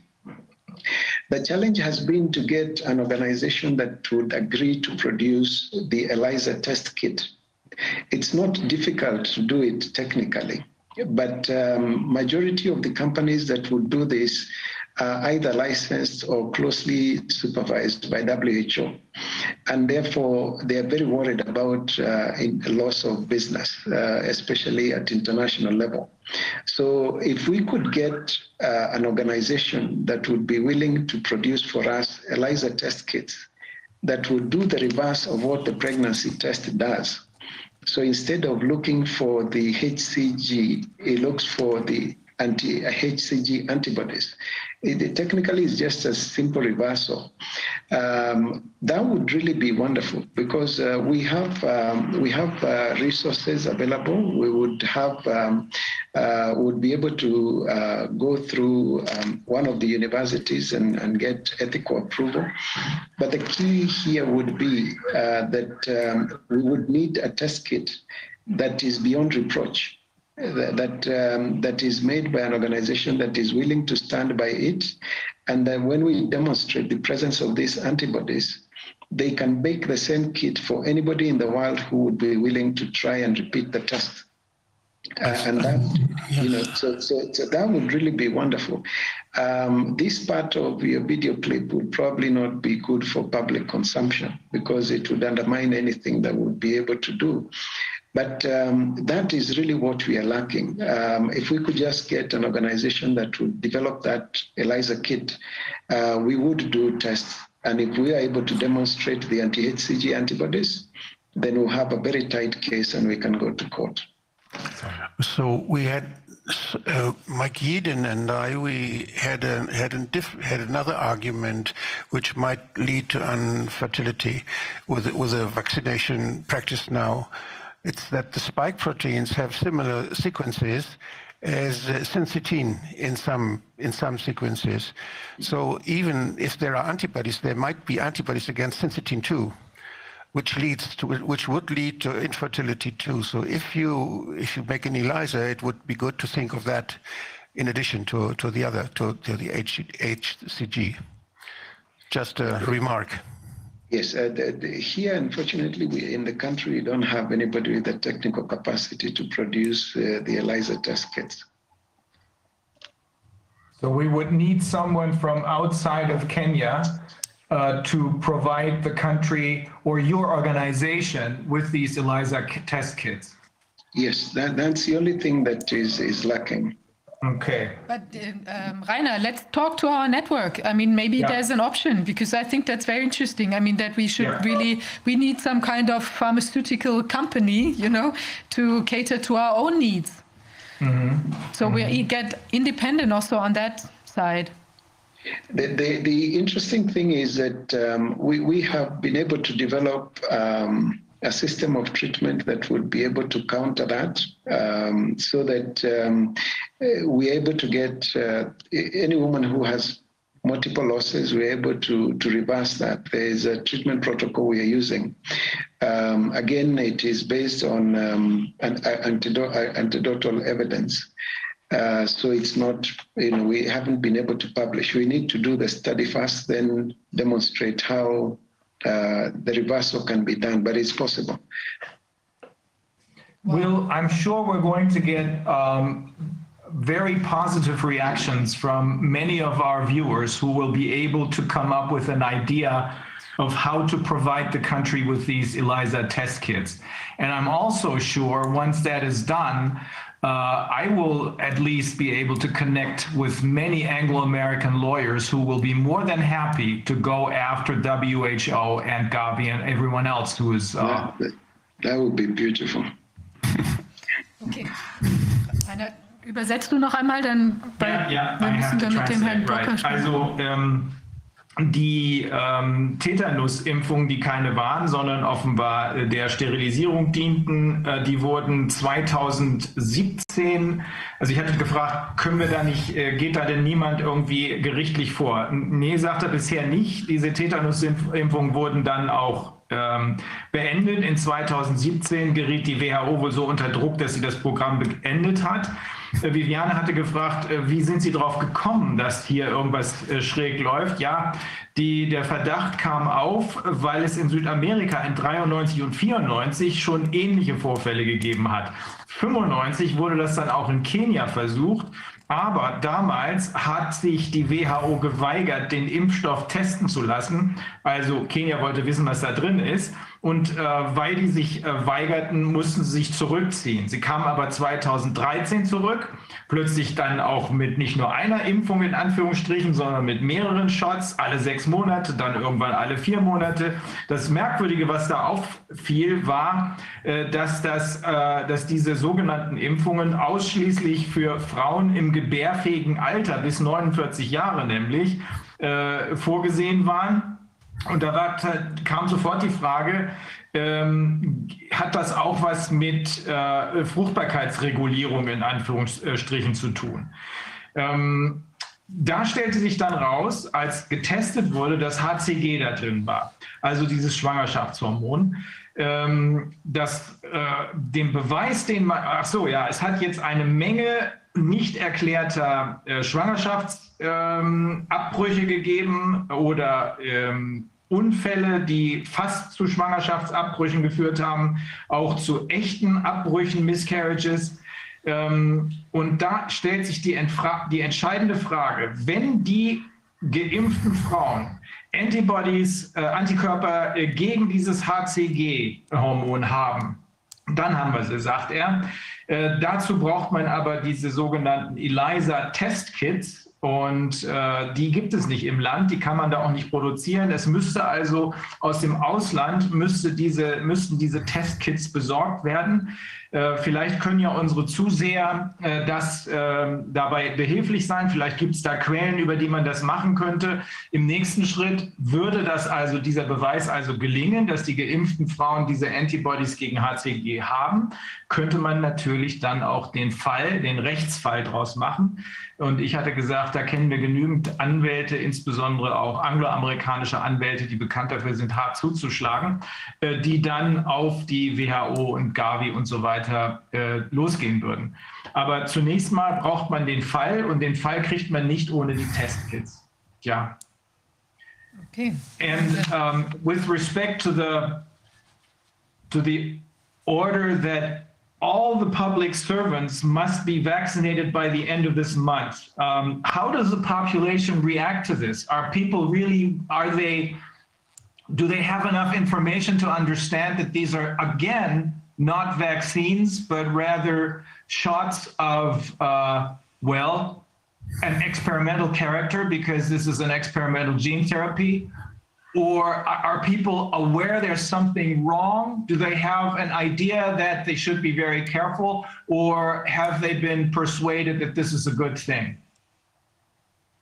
Um, no, we, we have uh, a lot of hesitancy. Uh, of course, like any other country, we would have um, two groups. There are those who are really willing to go and get their vaccines. Um, they have submitted to, to fear. And then there are those who uh, basically understand that these are experimental vaccines and people have to be very careful. The, the main thing is that um, the, those of us who understand uh, the risks don't have a very big voice. And um, this one time, the media is completely giving us a blackout. Um, when we released our statement as Catholic doctors in, uh, in March uh, of this year, uh, we were very clear that uh, vaccination against COVID 19 is unnecessary simply for the fact that there is treatment available. And uh, we thought there would be a lot of media interest because they kind of love controversy. Uh, this time it didn't happen. Um, they, they never came uh, after us, uh, except um, for one little clip that they did to uh, play us against the bishops um, to demonstrate that, uh, like, we are not together. but there's been very little. So we've been relying on, on social media. and the few um, the few clips uh, we put on YouTube were brought down within 10 minutes. Uh, we, we, got, um, I think, one on Vimeo, and um, a few friends uh, managed to get a some on, on, on Rumble. Um, but it's been very slow and frustrating because it's, it's you know, we, we don't have the kind of reach we need to get people to understand. Uh, our hope really was that if, if uh, majority of the people could understand the treatment protocols and have them available, which we have done as much as we could, it would be possible for these numbers of infections to drop on their own and it, within a month or two it would be possible to clearly demonstrate that the, the, the lockdowns and other things are no longer necessary. So it's a bit frustrating uh, to have the, the truth and not be able to uh, to get it out there as quickly as possible. But uh, we are doing what we can. It's the only way. Yeah. We uh, through the through the hearings that we have had in our Corona committee. I mean, we've uh, interviewed people like Dr. Mike Eden, who's the former vice president of Pfizer. Uh, um, Professor uh, Luc Montagnier, who is a Nobel Prize winner specializing in HIV all of them, including Dr. Vodak, uh, Vodak, who is with us right now, and others, all of them without any exception, warned us about the shots because they are experimental gene therapies. But we have also learned that um, in essence, we really don't have a pandemic, but rather this is a pandemic because this has been long planned. Uh, the only reason why people were, uh, why the other side, as I call them, were uh, capable of putting people into a mode of panic so that they would ultimately, after first agreeing to the masks and then to the lockdowns, ultimately agree to the shots is the, the PCR test, which, as we all know in the meantime, cannot tell you anything about infections. Is that a matter of discussion in Kenya? Um, uh, maybe uh, I'll share um, the, the, the, the, statement we released in March because it contains most of that information. Um, we, we made those things very clear. And even now in our treatment protocols, we are telling people that um, it, it's not you don't need to treat if you, if you don't need uh, to do any test if you're not if you don't have symptoms. It doesn't make sense. And if you have symptoms, um, the cost of the test here in Kenya is more expensive than the treatment that you would take for the disease. So again, you can weigh your options. Uh, because doing the test then is really just collecting statistics. Uh, but if you can't afford the test, then it's cheaper to take the treatment. And then um, there, it is now clear that people are developing um, immunity uh, after after getting infected, which is a very good thing. Initially, they were denying that that fact. Uh, and then uh, if you do the test and is negative and you have symptoms, you still have to take the medicine because it could be up to 30% of false negative. So again, uh, for us, the PCR test is neither here nor there. We are relying on, on, on clinical assessment. Okay. Okay. So it'll be very important to see uh, what will happen towards the end of the month will people, will the public servants really comply? Or, as is happening, for example, in France, will they rather, uh, well, quit their jobs? Many people in France, for example, have understood that this is not a decision between a job and a vaccination, but it is a, a life and death decision. Well, um, here I think what uh, we'll have more of is um, is ignoring the um, ignoring the the advisory, uh, you know, the instruction by government. Uh, because um, it is not possible to to um, sustain that legally. You know, the lawyers have spoken to have told me it doesn't make sense, mm-hmm. and um, the, the, civil servants who have um, who not agreed to get the vaccine uh, are supposedly going to be uh, taken through some disciplinary action. Um, when you look at the code of conduct, uh, you know, we still can't find what it is they will be charged with. So it's really a lot of hot air. Uh, and, um, you know, we'll release a statement about it. Um, we'll do what we can to try and educate the civil servants. Um, there are a few lawyers who are looking to see whether they can challenge um, the, the, the instruction um, in court. Uh, it, it's it's a bit slow on that end, but uh, for us, we'll be able to release a little update on um, on on what the civil servants should consider as their option. Uh, for as far as I'm concerned, uh, they should ignore that instruction and wait for disciplinary action. There is no need of resigning. Uh, at the point at which their jobs are terminated, then we'll have a legal position um, to go and challenge those in court. Uh, so that, that's that's the way I would I would I would look at it. Sounds like a smart course of action to me. Mm. Okay, I'll translate that. Um, Also es gibt in äh, Kenia eine Menge Zurückhaltung wegen dieser Impfung. Viele Menschen äh, verstehen zwar nicht ganz genau, was los ist, aber die, die es verstehen, äh, also die, die es nicht verstehen, die haben trotzdem eine Zurückhaltung. Wahrscheinlich ist das dieses angeborene oder das äh, instinktive Misstrauen von dem wir vorhin schon mal gehört haben. Aber die, die es verstehen und die genau durchschauen äh, durch das ganze Problem, haben eine viel zu leise Stimme, denn in den Medien werden sie, in den Massenmedien werden sie, ähm, werden sie schlichtweg ignoriert. Man muss also auf die sozialen Medien ausweichen, genauso wie bei uns. Aber auch da wird man ähm, beispielsweise auf YouTube innerhalb von zehn Minuten gelöscht, wenn man mit solchen ähm, äh, kritischen Stimmen kommt.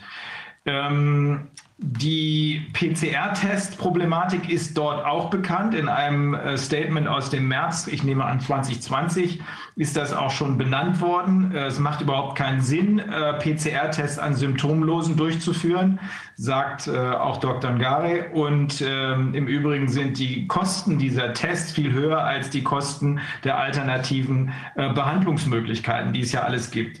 Wenn jetzt aber im, äh, zum Ende des Monats August alle öffentlichen Bediensteten, alle Beamten geimpft sein sollen, äh, da habe ich gefragt, was passiert dann? Kündigen die, wie das beispielsweise in einem Krankenhaus in Frankreich passiert ist, äh, wo ich weiß nicht, 150 Ärzte und 200 äh, weitere äh, Menschen aus dem äh, Gesundheitspersonal einfach nicht mehr mitgemacht haben wegen der Impfung. Nee, sagt er, die meisten Leute werden einfach diese äh, Anweisungen der Regierung ignorieren die Anwälte sagen auch, dass es sowieso alles von vorne bis hinten keinen Sinn macht.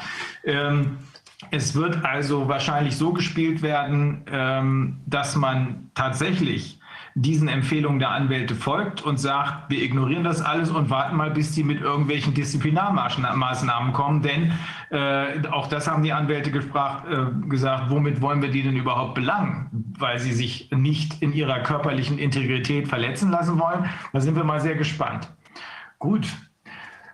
Well, that, that was a very interesting view of what's going on in Kenya. We've spoken to some others, South Africans, for example, uh, about their situation in their countries. The South Africans, we helped them with some of our lawyers and some of our um, experts to put together a complaint. We had been hoping that this would be filed. Um, a couple of weeks ago, but for some reason, something is slowing them down. But they will file this complaint. They, they assured us uh, probably in the first week of September.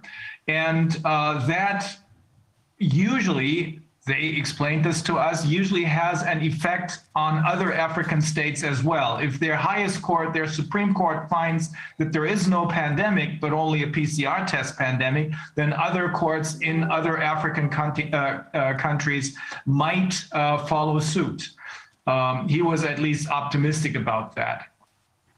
Well, maybe if you, if you share some of those, I could also give them to some of our sympathetic lawyers and see what they think about um, something similar. But uh, if you have any material, uh, legal material that can be used um, to go to court against uh, mandatory vaccination for experimental vaccines or shots, um, I'd be very happy to have that to share it with with our colleagues in in in, the, in law. I will do that. Yes, um, I, I, will connect I, you with the South African colleagues and doctors, and I will send you the. Uh, we have um, draft complaints. Uh, we have expert opinions. You can, and some of this is in English. Uh, others uh, we will have to translate. But I think this will be pretty valuable. You don't have to reinvent the, the wheel, so to speak. Exactly, exactly. Mm-hmm. Yeah. Now, I had a few thoughts about this um, COVID uh, thing and maybe some strategies I was thinking I could share with your team. I don't know how much time we have. But uh, Rainer, we should do this in a, maybe like a second or like an individual conversation, maybe like an ad hoc or so, because we, uh, you know, we now have to talk to Herrn Burka, and then we're limited time-wise, like you know, after him. So how, how about Dr. Ngare? How about if we arrange for another? Um, we call this ad hoc interview, in which only Viviane and myself uh, and uh, Dr. Hoffman and Ant Antonia Fischer uh, will talk to you and we will then show this uh, to the audience, but it's separate from our regular sessions. However, they have the same audience. If that is okay, I think that would, under the circumstances, make the most sense. But in the meantime, I'll connect you with the South Africans and I will provide you with the materials that we have. Okay, thank you very much. Uh, I'd really like that. Thank you very much for uh, being on our session. And it, it was an honor and a pleasure. It is an honor and a pleasure for me too. Thanks. Thank you very much and have a great weekend. Okay. Wir müssen uns leider schon wieder verabschieden. Die ähm, Situation bei den Eltern spitzt sich jetzt zum Schulbeginn zu. Und ja. ähm, da müssen wir tut uns leid. Und, äh, Okay, dann äh, wenden wir uns jetzt äh, dir mal zu. Uwe, wir haben ja gestern schon telefoniert. Kannst du noch mal sagen, was dein Hintergrund ist, bevor wir uns dann auf die Ideen, äh, die du äh, nicht erst seit äh, Covid, sondern schon seit viel längerer Zeit äh, erfolgreich umgesetzt hast, konzentrieren? Ja, Rainer, erstmal wollte ich euch noch vielmals danken für eure Arbeit. Wirklich exzellent. Und ich kann sagen, hier in der Schweiz werdet ihr auch sehr verfolgt und viel wird über eure Arbeit diskutiert hier auch. Danke für diese Arbeit. Danke, danke. Ja. Äh, ich sitze hier übrigens zwei Luftlinien, zwei Kilometer weg vom Genfer See, nur dass ihr mal so eine Orientierung habt. Und äh, hier in dieser Gegend ist es wunderschön. Und darum denken in der Regel die Menschen, oh, warum sollen wir uns über irgendwas kümmern? Die Welt ist doch in Ordnung. Und das ist bei vielen Menschen in der Schweiz so. Aber es gibt eben auch andere, die sich äh, jetzt darum kümmern, wie können wir weitermachen. Vielleicht zwei Sätze zu mir selber. Ich bin Handwerker. Äh, ich habe eine normale Schule als äh, Legastheniker verlassen, bin aber eben Praktiker geworden. Dann habe ich eine biologisch-dynamische Ausbildung gemacht und habe auch als Landwirt gearbeitet und äh, bin zusätzlich Sozialtherapeut. Und mit diesen drei praktischen Feldern habe ich zwei ökologische Dörfer aufgebaut in England und in Ostdeutschland, wo wir behinderte Erwachsene und äh, Jugendliche mit sozialen Schwierigkeiten integriert haben. Und aus dieser Praxiserfahrung bin ich immer mehr gefragt worden, international auch äh, meine Erfahrungen weiterzugeben und Gemeinschaften äh, aufzubauen, beziehungsweise sogar Städteplanung mitzumachen. Mich hat man geholt auch zu äh, Friedensprojekten in Israel mit den Palästinensern und durch große Wasserprojekte, die ich auch gemacht habe, da habe ich was entwickelt, habe ich immer wieder mit EU-Projekten, mit der Weltbank und mit einem großen Business zu tun gehabt und bin deswegen international ziemlich rumgekommen. Also man muss nicht eine akademische Laufbahn haben, um sowas machen zu können. Das so als Hintergrund. Äh, ich werde zum Schluss vielleicht ein bisschen noch erzählen von unserer Bewegung in der Schweiz, aber vielleicht auch da so viel, meine Frau und ich. Äh, wir sind Mitgründer der Freunde der Verfassung und in unserem Haus ist das eigentlich die praktische Drehscheibe für die ganzen Aktionen, was die Anti-Covid-Bewegung angeht. Die ist in unserem Haus. Also so von daher sind wir eigentlich wirklich am Puls der Dinge. Und das, was ich erzähle, das erzähle ich natürlich jetzt von meiner Seite. Die vielen, vielen hunderte, tausende Kollegen, die würden es vielleicht von einer anderen Richtung erzählen. Äh, aber grundsätzlich so viel, wir sind in der Schweiz eigentlich sehr gut aufgestellt und ich muss sagen, äh, mit wahnsinnig guten Leuten. Wir haben nicht unbedingt die Zugpferde, wie es oft in Deutschland ist, dass die Namen oben stehen, sondern das sind wirklich Tausende von Menschen, die intensivst arbeiten. Und äh, deswegen haben wir auch da einiges an Erfolg zu verzeichnen. Aber davon vielleicht eher zum Schluss, weil jetzt ja für euch oder deine Frage war ja auch, was äh, mache ich für eine neue Welt? Und äh, da muss ich sagen, einfach gerade dadurch, dass ich eben diese beiden ökologischen Dörfer aufgebaut habe, übrigens auch mit einem anderen Geldsystem. Vielleicht habe ich hinterher noch Zeit, ein paar Worte dazu zu sagen, weil auch der Ernst Wolf hat ja davon berichtet, dass es da bald zu einem Knall kommt. Da haben wir was in der Schublade, was eigentlich uns helfen kann, nicht gleich an die nächste Leine zu gehen von dem Finanzsystem. Grundsätzlich mal so viel, dass bei diesen ganzen äh, Bewegungen oder bei diesen ganzen Fragen versuchen wir wesentlich weniger emotional daran zu gehen wie Südeuropäer oder auch selbst in Deutschland. Da sind die Auseinandersetzungen finden viel mehr ja, emotional statt als hier in der Schweiz. Hier gibt es hier natürlich auch die Emotionen. Aber da möchte ich mal ganz zu Anfang einen Gedanken zu setzen. Als Therapeut oder Lehrer, wie kriege ich meine Klasse oder meine Patienten, wie kriege ich die unter Kontrolle, wenn zu viel Emotionen ist?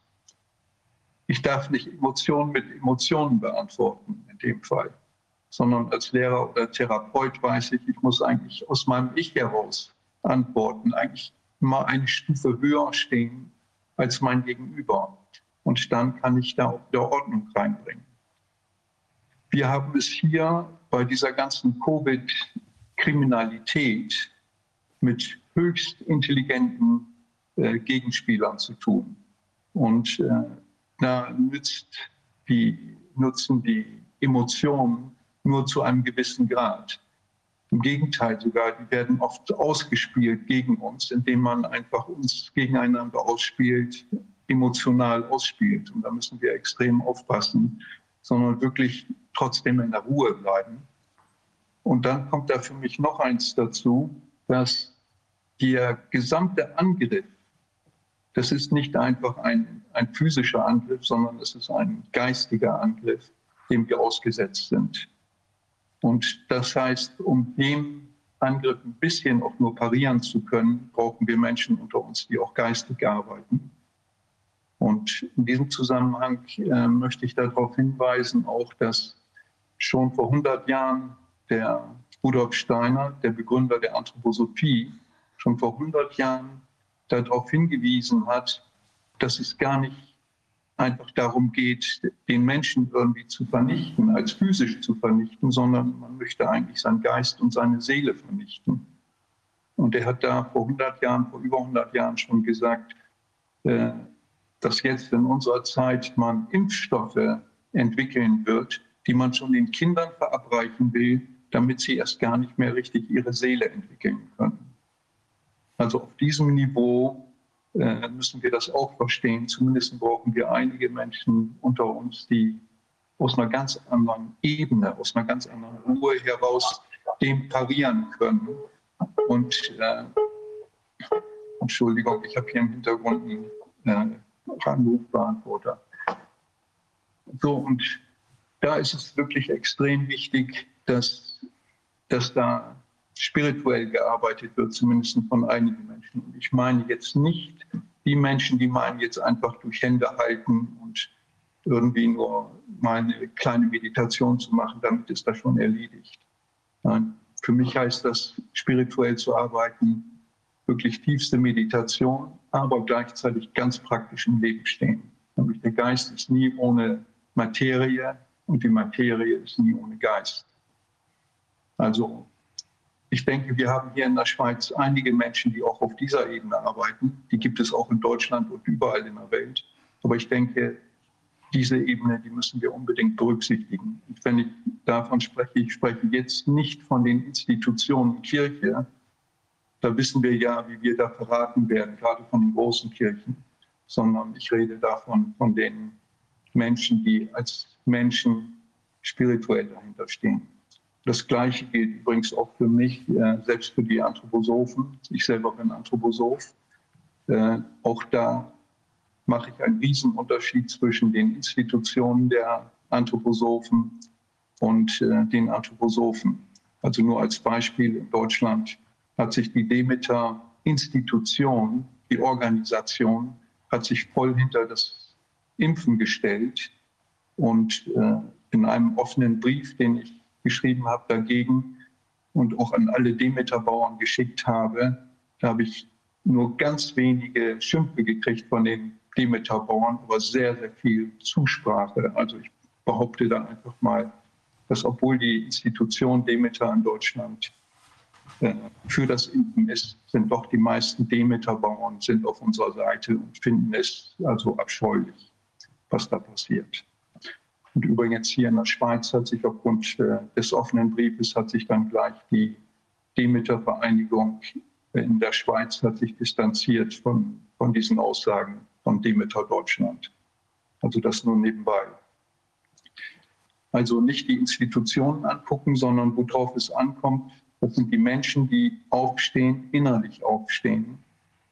Und dieses innerlich Aufstehen, das heißt, das sind Menschen, die über den Institutionen stehen. Wir sind noch viel zu sehr abhängig, auch innerlich abhängig machen wir uns von den Institutionen, von den Parteien, von den Medien und so weiter. Und vielleicht auch da ein Punkt. Wir wissen ja alle, dass wir von den Medien dermaßen eingesagt werden. Und da ist meine Erfahrung, umso mehr ich in, in den Gesprächen in den Seminaren, die ich gebe über Zukunft, umso mehr ich den Menschen anspreche, wirklich den Menschen, den Souveränen anspreche, nicht den emotionalen Menschen, sondern den Souveränen anspreche, umso mehr äh, habe ich dann wirklich jemanden vor mir, der nicht nächste Woche wieder die Tagesschau anguckt und dann umfällt. Wir kennen das ja alle, dass wenn man jetzt emotional vielleicht jemanden erreicht heute, und davon abbringt von der Impfung, aber dann durch die vielen Gespräche mit Verwandten und äh, Medien dann doch wieder hingeht in zwei Wochen und, und dem verfällt. Also wir müssen die Menschen auf ganz anderer Ebene ansprechen, weil wir wissen auch hier in der Schweiz, wir haben die, zwar die direkte Demokratie und wir haben ja auch dieses Referendum, äh, zwei Referenden ja sogar eingereicht. Da ist es so, dass wir trotzdem diese Medien haben. Und eine richtige Demokratie kann man nur haben, wenn man objektiv aufgeklärt wird. Und das ist auch hier in der Schweiz, funktioniert überhaupt nicht die objektive Aufklärung. Also wie, wie auch in Deutschland und Österreich und so. Also es ist eine totale Manipulation. Und wir brauchen jetzt in erster Linie wirklich Menschen, die, die aus einer Ich-Ebene heraus, aus einer höheren Ebene heraus dem entgegenstehen. Ansonsten können wir auch Wahlen nie gewinnen.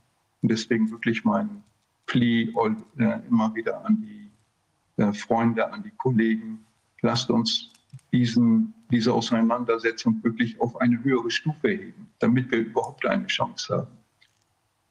So, und jetzt auch zu den praktischen äh, Dingen, die ich vorschlage, weil ich muss dazu sagen, ich gebe fast täglich Vorträge oder oder Seminare zu dieser Frage, wie können wir weitermachen? Weil es gibt jetzt haufenweise Gruppen, die jetzt Gemeinschaften gründen wollen, die, äh, die wirklich aufs Land wollen und äh, autark sein wollen und so weiter. Haufenweise Gruppen. Also ich bin viel in Süddeutschland überhaupt in ganz Deutschland, in Österreich, im Balkan bin ich sehr viel und sehr viel hier auch eben in der Schweiz. Also sehr, sehr viele Gruppen wollen jetzt äh, was Neues machen, aber in der Regel eigentlich abhauen von der Gesellschaft. Sich selbst versorgen und abhauen von der Gesellschaft. Und ich sage da ganz klar, wir können uns nicht, wir können nicht einfach abhauen, sondern wir sind mittendrin und wir sollten jetzt Gemeinschaften gründen, die Ja sagen, trotzdem zur Gesellschaft, aber einer neuen Gesellschaft und nicht nur an sich denken, sondern wirklich die gesamte Gesellschaft mit beeinflussen. Und nur so als Beispiel, ich war gerade vorletzte Woche in Ostslowenien, wo ich mit einer Gruppe von Bürgermeistern sprach, wie kann die gesamte Gegend entwickelt werden. Äh, da habe ich eben auch aufzeigen können, dass wenn wir uns mit Landwirten zusammentun in erster Linie und dann die Weiterverarbeitung selber in die Hand nehmen in der Region, dass wir dadurch auch wirklich unsere eigene Ökonomie wieder aufbauen können. Und da muss ich ganz klar sagen, wenn ich jetzt von Landwirtschaft rede, weil ich bin ja Landwirt, biologisch dynamischer Landwirt ursprünglich, äh, die Landwirtschaft ist der einzige physische Strohhalm, den wir noch haben. Ich wiederhole, die Landwirtschaft ist der einzige physische Strohhalm, den wir noch haben. Alle anderen Rohstoffe sind in den Händen von den Spekulanten. Alles ist in den Händen von den Spekulanten. Auch die kleinen Geschäfte, alle beziehen ihre Dinge eigentlich von dem großen Spekulationskarussell. Nur in der Landwirtschaft haben wir die Möglichkeit, selber noch Sachen zu produzieren. Und ich bin jetzt keiner, der aufruft, dass wir jetzt alle äh, Selbstversorger werden. Das können wir auch machen, in den Garten gehen. Nein, wir müssen uns mit den bestehenden professionellen Landwirten zusammentun und sie retten. Die Landwirtschaft müssen wir retten und wir müssen uns als Gemeinschaften um Bauernhöfe umstellen und ihnen die Zukunft sichern. Dass auch diese Landwirte über den Humus aufbauen können, uns gesunde Nahrung geben können, uns gesunde Baumaterialien geben können, gesundes Holz anwachsen und so weiter. Und nur so eine Nebenbemerkung, Klimawandel. In erster Linie liegt der Klimawandel daran, dass wir in den letzten 70 Jahren 50 Prozent oder über 50 Prozent mittlerweile unseres Humuses vernichtet haben. Humus, die schwarze Erde, die normalerweise wirklich Wasser aufnehmen kann wie ein Schwamm. Und heute sind unsere Böden verbackt, verdichtet und sie nehmen keinen Regen mehr auf. Die ganzen Flutkatastrophen, die wir jetzt haben, die hätten wir nur im kleinen Maß, wenn die Landwirtschaftsflächen in Ordnung geblieben wären. Das ist aber nur eine Nebenbemerkung. Und äh, auch an so Landwirtschafts Organismen, die mit Hecken sind, mit Teichen sind, mit gesundem Boden sind und so weiter. In solchen Organismen ist ein anderes Mikroklima. Und überall in der Welt habe ich Landwirtschaften besucht. Und da ist ein, ein, in einer gesunden Landwirtschaft ist ein anderes Mikroklima als nebenan, wo, wo der Boden verdichtet ist und keine Hecken sind. Und man stelle sich vor, viel, viel mehr, Millionen von neuen Landwirtschaften, die die wirklich sich wieder um die Erde kümmern, die würden auch das Klima wieder mehr neutralisieren, als es jetzt ist. Wir können bei dieser Landwirtschaft rennen wir garantiert in eine Katastrophe rein. So, wenn wir jetzt als wirklich physischer Strohhalm müssen wir die Landwirtschaft retten und uns um Höfe rumstellen. Lasst uns reden mit den Bauern. Nicht, dass wir ihnen erzählen, was sie jetzt machen sollen, sondern wir sollten sie fragen, was brauchst du, damit du uns gesund ernähren kannst? Was brauchst du, damit du deinen Humus wieder aufbauen kannst? Weil nämlich, wir müssen uns vorstellen, die Landwirte heute, die arbeiten 80 bis 100 Stunden in der Woche. Eine Katastrophe. Nur noch ein Prozent in Deutschland und in der Schweiz zwei Prozent sind Landwirte. Und wir, 99 oder 98 Prozent, schaffen es nicht, diese Landwirte äh, und ihren Boden gesund zu halten. Es ist eine Katastrophe. Wir müssen uns da selber an die Nase fassen. Und die neue Gesellschaft, die holt sich nicht mehr die Sicherheit von außen, weil in der Vergangenheit war das die Kirche, in der Vergangenheit war das die Familie, das Dorf, die Firma und dann auch der Staat haben uns die Sicherheit von außen gegeben. All diese Sicherheiten sind jetzt weggefallen. Wir sehen das in jeder Familie gespalten, die Kirche gespalten, die Firmen denken nur noch an ihren Profit und so weiter. Die Dörfer gibt es nicht mehr. Wir müssen jetzt, wenn wir an die Zukunft denken, wir müssen jetzt diejenigen sein, die eine Verantwortung übernehmen für die Zukunft.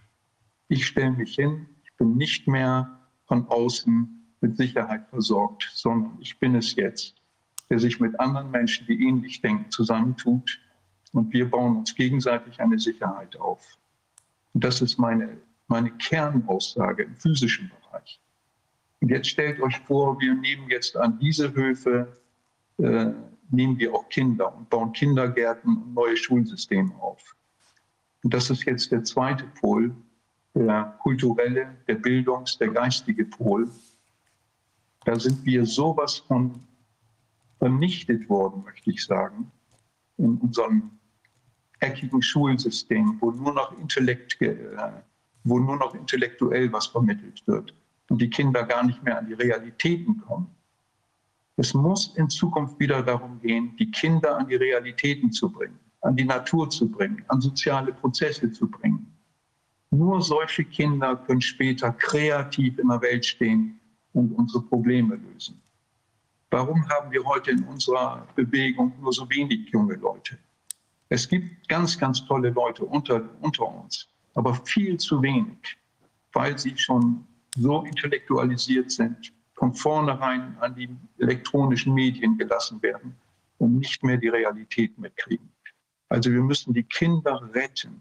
Ich wiederhole, wir müssen die Kinder retten, damit wir überhaupt eine Zukunft haben. Und Gemeinschaften, die eine Basis an einem Bauernhof hat, Gemeinschaften, die wieder ihre Kinder mit der Realität verbinden, da kann was ganz Neues passieren, nämlich zwischen diesen beiden Polen, einer gesunden Erde und einer gesunden Kultur, einer gesunden Bildung. Da können wir neue Sozialstrukturen aufbauen, da können wir neue Wirtschaftsstrukturen aufbauen, so wie ich das in meinen äh, Dörfern auch gemacht habe. Wir haben viele Werkstätten aufgebaut. Wir haben auch im Sozialen, wir haben Kinder einbeziehen können, Jugendliche einbeziehen können. So, und darum muss es gehen, letzten Endes bei Gemeinschaften, dass die sich fragt, was ist unsere Aufgabe als Gemeinschaft für diese Welt zu tun? Nicht mehr, wie können wir gemeinsam abbauen, wie können wir gemeinsam uns retten.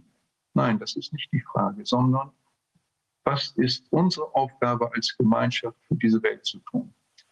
So wie wir uns als einzelne Menschen, als Individuen auch uns fragen sollten, was ist meine Aufgabe in dieser Welt, äh, damit diese Welt wieder besser werden kann.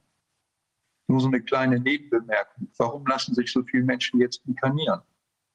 Ich bin der Meinung, weil die alle einen Drang haben, eigentlich jetzt diese Welt mit zu retten zu wollen. Weil das ist, wir sind in einem Entscheidungskampf für diese Menschheit.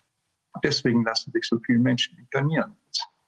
Und wir müssen einander helfen, dass wir einander wirklich die Aufgabe finden. Jemand kommt mit großen Muskeln, jemand anderes mit einem großen Herz, jemand anderes mit einem großen Kopf. Jeder kommt mit einer anderen Aufgabe. Und unsere Schulen, die sollten danach sich ausrichten, dass wir wirklich dieses Genie, was in jedem Einzelnen von uns steckt, dass dieses Genie rausgekitzelt wird. Darum muss es gehen in den neuen Gemeinschaften. Und wenn jetzt solche Gemeinschaften äh, in, der, in die Umgebung hineinwirken, dann hat das auch in die Umgebung hinein Kraft. Nur so als Beispiel, ich bin in Norddeutschland mit im Vorstand von den Bauköfen. Ihr habt bestimmt davon gehört auch. Das sind drei große Demeterhöfe. Das sind jetzt über 300 Menschen da dran, die, die da ihr Leben finden, die Schule machen, die Energie machen, die die Bäckereien machen und so weiter, viele Seminare machen. So, das ist ein, ein Lichtbild. Und solche Lichtbilder gibt es überall in Deutschland, am Dortfelder Hof, am Bodensee. Überall gibt es diese tollen Exemplare. Und, aber die Basis ist immer da, die Landwirtschaft und auf der einen Seite und auf der anderen Seite eine neue Kultur zu entwickeln. Das heißt, eine Kultur, wo der Mensch als wachsendes Wesen sich versteht. Und überhaupt bei unserer ganzen politischen Arbeit steht für mich immer der Mensch als wachsendes Wesen, als sich entwickelndes Wesen in der Mitte. Und solange wir uns sonst das weiter gefallen lassen, dass wir nur ökonomische äh, Objekte sind, nur Zahlen sind, nur Menschen sind, die sich dirigieren lassen, haben wir gar keine Chance. Wir müssen uns wirklich rausstellen, ganz rausstellen. Herr Burka, jetzt, wir sind ein bisschen unter Zeitdruck, weil wir nachher noch in einen anderen oder ziemlich bald in einen anderen Zoom wollen. Es wäre toll, wenn Sie uns vielleicht jetzt gerade noch mal, ähm, weil wir ja, ähm, also ich finde, die vorgestellten Ideen sind wirklich ganz toll. Das Problem ist natürlich nur, dass wir äh, im Moment ja sehr stark auch im Griff sind dieser ganzen Maßnahmen. Und ja. äh, sagen wir mal, wenn wir jetzt in den, auch in den freien Schulen, die sich bilden könnten, äh, eben auch mit irgendwelchen äh, Testereien und Maskentragungspflicht und sonst irgendwas äh, von der Polizei beispielsweise drangsaliert werden, haben wir natürlich auch ein gewisses Problem. Sie haben ja in, äh, in der Schweiz jetzt diese, diese Aktion äh, mit, dem, mit, der, mit, dem, mit der Volksabstimmung ähm, äh, mit dem Referendum angeschoben. Und ich hatte es so auch verstanden, dass Sie ja im, äh, das ist ja mit vollem Gegenwind quasi der Propaganda, ist das äh, ja schon mal gelaufen. Das war im letzten Jahr, meine ich. Und da haben ja 40 Prozent quasi, der Schweizer, wenn ich es richtig verstanden habe, hat sich ja ausgesprochen für die sofortige Abschaffung der Maßnahmen. Und jetzt läuft ja ein zweites Referendum. Das kommt im, im November, wenn ich das richtig sehe. Und wie ist denn da Ihre Einschätzung? In der Schweiz hat man ja mehr Möglichkeiten der, der direkten äh, der direkten Demokratie, was bei uns ja im Moment nicht vorgesehen ist im Grundgesetz, ja. jedenfalls nicht gelebt wird. Gut, ich mache das ganz kurz. Und zwar ist es so, dass äh, wir in der Schweiz jetzt ein zweites Referendum eingereicht haben. Und zwar äh, jetzt nicht einfach die Freunde der Verfassung, da gehöre ich zu, die habe ich ja mitgegründet auch, sondern es gibt viele andere Gruppierungen. Da wird die Bianca Ball gleich noch ganz kurz davon erzählen. Äh, und zwar ist es so, dass äh, wir, äh, oder sagen wir mal so, bevor diese Abstimmung mit den 40 Prozent war, obwohl die ganzen Medien gegen uns waren, äh, hat die Regierung es fertiggebracht und hat Ende März noch zusätzliche Maßnahmen beschlossen, Covid-Maßnahmen, dass zum Beispiel dieses Tracing-Gesetz, dass alle verfolgt werden können, dass das Ganze zehn Jahre dauert und so, und so weiter. Und das hat sie einfach im Schaffen gemacht, ohne dass die Medien davon berichtet haben. Und dagegen haben wir sofort dann auch ein neues Referendum oder die Organisation ein neues Referendum eingereicht. Und wir haben das aber erst äh, publik gemacht nach der Wahl mit diesen 40 Prozent im, am 13. Juni, damit die Menschen nicht durcheinander kommen. Und dann haben wir innerhalb von drei Wochen 187.000 Unterschriften bekommen. 187.000. Wir brauchen in der Schweiz 50.000, um so ein Referendum durchzukriegen, dass das Volk dann abstimmen kann. Und deswegen hat eigentlich wirklich hier in der Schweiz schon durch das erste Referendum die Regierung etwas Angst vor uns. Und sie versucht genau wie in jedem anderen Land das Gleiche durchzuboxen. Aber deswegen, ich bin der Meinung, dass diese ganzen Maßnahmen so viel schwächer sind in der Schweiz, einfach weil sie Angst hat vor dieser Bewegung. Und wir haben jetzt eine große Chance, durch eine besonders ruhige, friedliche Bewegung, aber die eben aufklärt und Leuten zeigt, wie schlimm es ist, haben wir in meinen Augen wirklich eine große Chance, im November diese Wahl zu gewinnen mit 50 Prozent. Aber da ist noch viel Arbeit. Aber wir haben zum Beispiel eine, eine Ärztebewegung, Alitalia, kann ich nur empfehlen, reinzugucken, Alitalia. Äh, da sind jetzt 3000 Mitglieder, über 300 Ärzte sind dabei. Viele Ärzte sind im Hintergrund. Also wir haben hier, allein hier in diesem Haus, hier kommen ständig auch Ärzte zu uns. Und viele wollen einfach erstmal im Hintergrund bleiben. Also die Bewegung ist ziemlich groß und die Ärzte erzählen uns massenweise jetzt, wie schlimm die Nebenwirkungen, also wie viele Patienten sie mit Nebenwirkungen haben oder auch Todesfälle. Und das, was aber offiziell an Zahlen ist, das ist ungefähr, das höre ich immer wieder, ungefähr nur 10 Prozent an diesen Nebenwirkungen. Also das höre ich immer wieder von den verschiedensten Ärzten.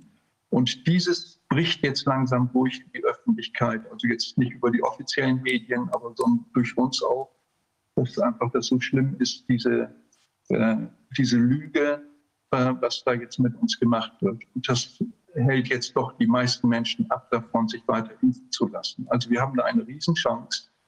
Und was ich mitgeben kann äh, nach Deutschland jetzt gerade wegen der Bundestagswahl, da gibt es ja äh, zu viel, ich muss sagen, von meiner Seite zu viel Emotionen drin. Wir brauchen eine klare, ruhige Aufklärung und ein Zusammenwirken. Wir dürfen uns nicht trennen lassen. Und ich schlage als Slogan vor, den habe ich hier auch für die Schweiz vorgeschlagen, äh, äh, genug ist genug. Einfach genug ist genug. Und das richtet sich gegen alle konventionellen Parteien, die wir jetzt haben und auch gegen die Medien. Einfach als Slogan, weil wir so viele auch schon Geimpfte haben, die haben jetzt die Nase auch voll. Die merken, was mit ihnen passiert ist. Deswegen dieser Slogan, genug ist genug, ist da mein Vorschlag äh, zu machen. Und was ich wirklich weiter noch vielleicht mal, vielleicht eine ganz lustige Sache, mit einem Freund zusammen haben wir uns überlegt, die Ungeimpften, die haben es jetzt ja so schwierig, Freunde zu finden und äh, Partner zu finden. Äh, einfach eine kleine nette Anekdote. Der Freund von mir hat vor drei Wochen eine Seite aufgemacht, die heißt impffrei.la. Impffrei.la. Und da sind jetzt innerhalb von drei Wochen über 2000 Anmeldungen. Und solche ähnlichen Dinge wie Mitfahrzentralen, Jobbörsen und so brauchen wir für die Impffreien, dass sie merken, oh, es gibt wirklich eine wissenspraktische, nein, eine andere Gesellschaft. Und einfach, dass wir so mit netten Dingen kommen in, für unseren Wahlkampf, auch mit solchen Sachen. Und einfach in der Hauptsache, wir machen nicht die Spaltung, sondern wir gehen auch auf die Impften, die Impften immer wieder freundlich als Menschen zu. Und äh, das wäre meine Empfehlung. Und an dieser Stelle gerne. Ich denke auch, wir, wir könnten eine, eine, Impf-, eine Sprechstunde oder eine Klinik oder eine Praxis oder ein Zentrum machen für Impfgeschädigte. Auch das wäre ganz wichtig, dass man ganz bewusst das anbietet, dass Menschen, die da den Verdacht haben, dass sie durch Impfung geschädigt sind, äh, die Stelle aufsuchen. Mal abgesehen davon, dass das ein Riesenladen werden wird, äh, ist, das, ist das etwas, was auch, was auch nötig ist. Ich habe es neulich gesehen, wenn Menschen mit so einem, mit einem Impfschaden, äh, der mit Sicherheit ein Impfschaden ist, in ein normales Krankenhaus gehen, wo gleichzeitig die Menschen dann auch geimpft werden, dann wird dieses Krankenhaus dieses Thema verleugnen und dann werden sie da falsch behandelt.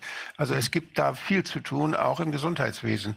Und auch das Gesundheitswesen kann ja selbst organisiert, dezentral äh, sehr vernünftige Dienste leisten, neben der Landwirtschaft. Ja. Wir wollen ja dieses Thema ähm, wahrscheinlich auch, Viviane, mit der Partei Die Basis zusammen äh, beim nächsten Mal vorstellen, dass wir Impfkompetenz Zentren einrichten wollen, vielleicht Kliniken. Schaden, äh, reiner Impfschadenkompetenz. Impfschadenkompetenz, natürlich.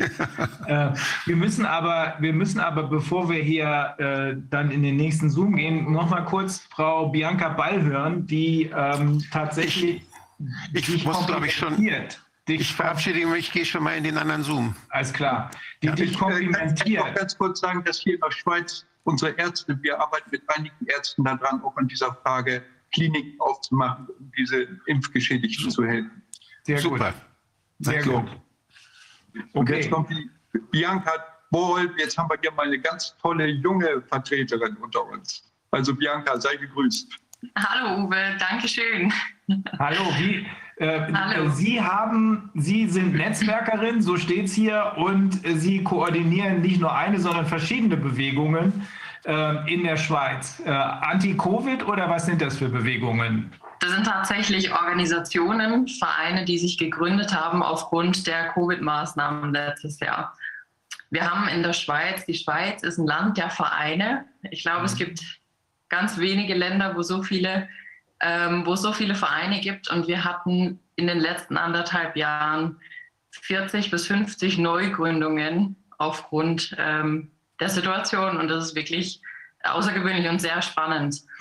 Ich habe letztes Jahr mit einigen Vorständen aufgrund der Auffindbarkeit für die Bevölkerung, für die Menschen da draußen, damit sie sich engagieren können, Anschluss finden, eine Plattform gegründet, die sich gemeinsam-schweiz.ch nennt, wo wir die ganzen Vereine und Gruppen nach Themen und nach äh, Berufsgruppen sortiert haben, sodass jeder die Möglichkeit hat, mit jedem in Kontakt zu treten. Und äh, in diesem Zuge habe ich natürlich einen ganz guten Überblick, was sich so tut. welche Bewegungen, welche Themengebiete sich äh, besonders engagieren. Das ändert sich je nachdem, was der Bundesrat beschließt oder wie man vorwärts geht, sei es die Pflegekräfte mal kräftig durchschüttelt, medial oder die Eltern, ähm, die Kinder da plagt an der Schule. Und ähm, ja, wir versuchen das Ganze, wir Netzwerker, ich bin da Gott sei Dank nicht alleine, das alles ein bisschen zu koordinieren, auch abzusprechen. Wir haben Erfolgsinitiativen, die da laufen, insbesondere mit dem Schwerpunkt, dass man äh, Menschen nicht ausgrenzen soll und darf, weder beruflich noch sozial wenn sie sich gegen einen Eingriff, Tipp, Impfung äh, entscheiden.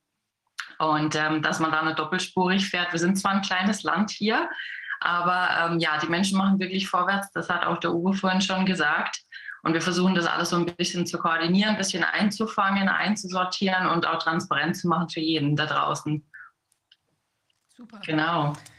Also das ist echt toll. Ich finde, was also jetzt Herr Burker gerade auch gesagt hat, es ist, also ich glaube, mit diesem Druckmittel der äh, dieser, dieser, dieses Referendums, ja, da ist natürlich auch die ganze Aktivität, die sich da entfaltet, hat natürlich auch nochmal eine andere Dynamik. Also das ist schon toll, dass es das in der Schweiz gibt, diesen Punkt der direkten Demokratie, der ja in Deutschland eben äh, auf Bundesebene nicht, äh, nicht besteht. Also wir haben zwar in den Landesverfassungen haben wir die Möglichkeiten, auch Referenten äh, einzureichen. Die sind allerdings auch viel, wenn ich das jetzt höre, 50.000 Stimmen, um dann sowas anschieben zu können. Das ist ja sehr überschaubar. Also die Schweiz ist natürlich viel kleiner, aber es ist trotzdem eine relativ überschaubare Größe. Und bei uns sind eben diese Referenten dann teilweise doch mit großen Hürden ausgestattet.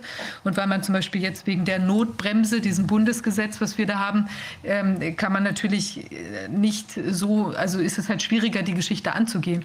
Und das ist, glaube ich, toll, dass das einfach als generelles rechtliches äh, Drohmittel, Vetorecht oder so etwas einfach im Raum steht. Ich glaube, dass die Regierung da äh, dann wahrscheinlich das eben doch noch mal deutlich ernster nehmen muss, die Aktivität aus dem Volk, als wenn sie es jetzt eben nur in Demonstrationen, äh, die dann ja auch, wie wir sehen, jetzt teilweise unter oder vielfach unterdrückt werden, äh, artikulieren kann. Absolut. Wir haben durch das Referendum die Möglichkeit zu sagen, wir sind mit der Gesetzgebung oder der Änderung des jeweiligen Gesetzes absolut nicht einverstanden. Und ähm, ja, das hat sich jetzt gezeigt mit diesen über 180.000, die da zusammenkamen. Und wir haben natürlich mit dem Mittel der Volksinitiative äh, selber die Möglichkeit, da proaktiv zu sein als Volk und ähm, in der Verfassung selbst ähm, zu wirken und die Dinge da reinzuschreiben, die in unseren Augen fehlen, so wie jetzt mit der Stopp-Impfpflicht-Initiative oder die Initiative, die nächste Woche startet. Ihr habt vorhin da schon ähm, thematisiert, wie ich äh, in der Zusammenfassung gehört habe, ähm, bezüglich der Währung. Ja, da war auch schon ein bisschen geleakt worden, die letzte Woche, was das angeht.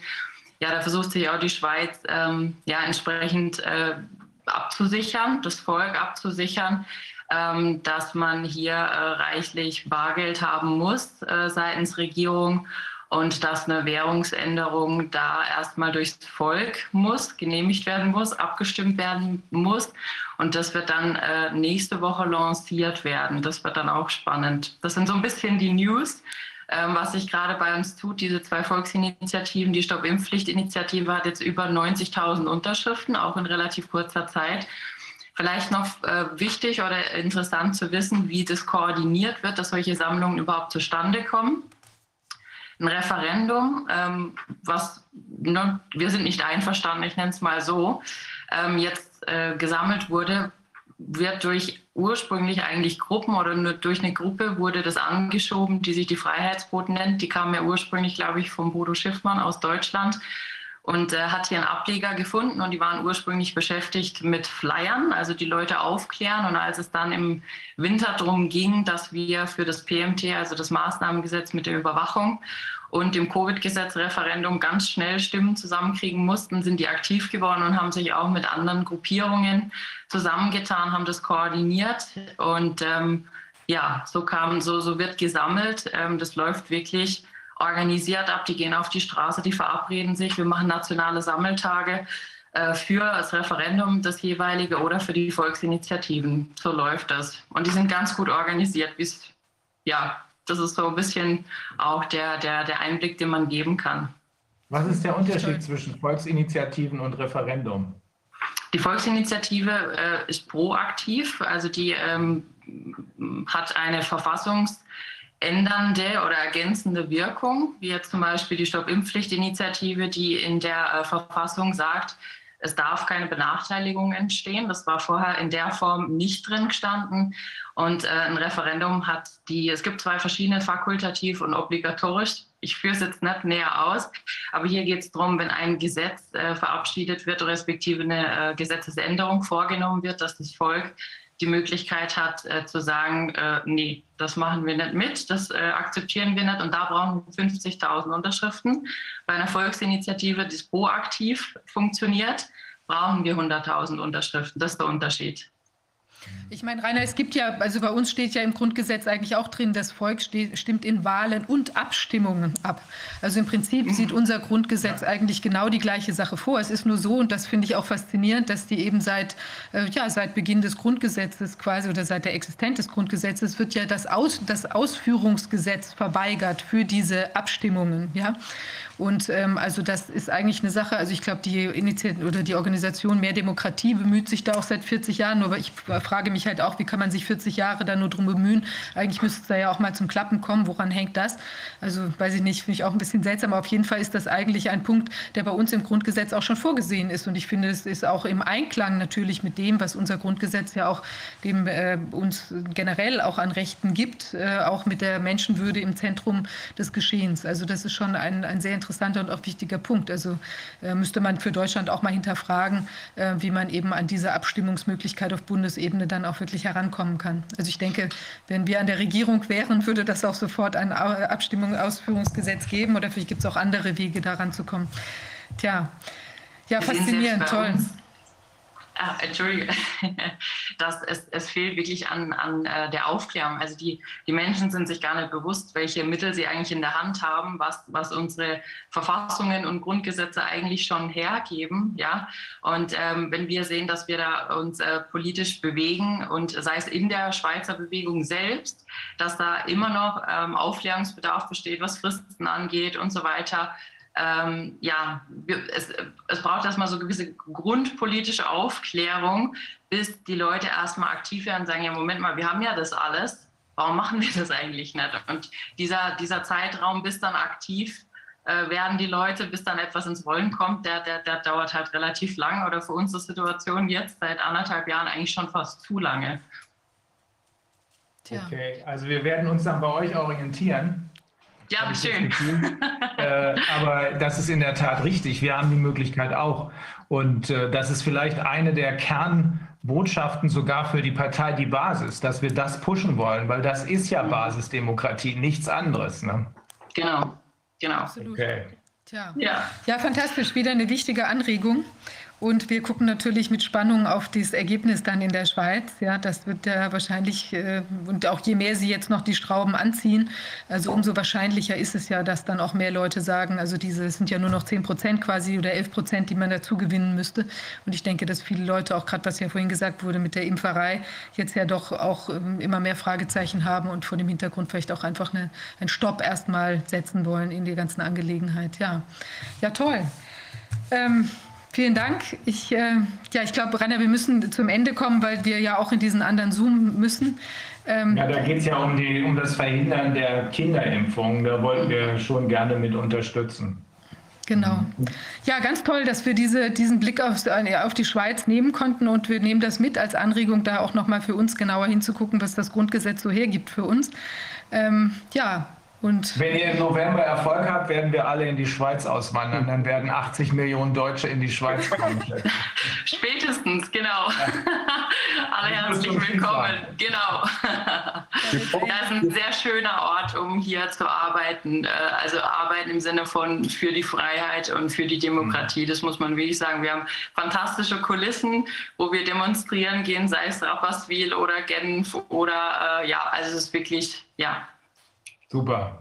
Wir, wir, wir, treiben es voran, ja, gerne. Dann können wir dann mit den ganzen Schweizer also. Kühen kuscheln, ja. Genau. ja, also vielen gut. Dank euch auch. Danke, danke. Viel Erfolg mit der Basis und mit der Wahl dann auch. Ne? Genau. Danke, danke. Ich grüße dann mal Roger, wenn ich übermorgen mit ihm spreche. Ja, gut, machbar. Okay, also, mach's gut, schönes Wochenende.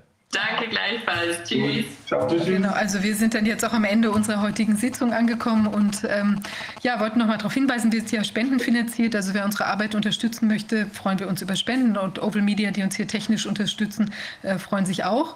Und in der nächsten Woche, wir werden das noch ähm, verkünden, wird es etwas, äh, machen wir so ein bisschen was anderes und auch ausführlicher. Das wird, wenn alles nach Plan läuft, wird es fünf Tage hintereinander eine große Analyse äh, von, von vielen, vielen Aspekten geben und es wird auch in einer etwas anderen Form dargeboten. Also wir geben dazu demnächst noch mal was preis und ähm, also das wird, glaube ich, sehr, sehr spannend werden. Und äh, ja, also ansonsten wünsche ich jetzt für heute erstmal einen erfreulichen Nachmittag und dann ein ersprießliches Wochenende und wir sehen uns in der nächsten Woche. Bis dahin. Tschüss. Tschüss.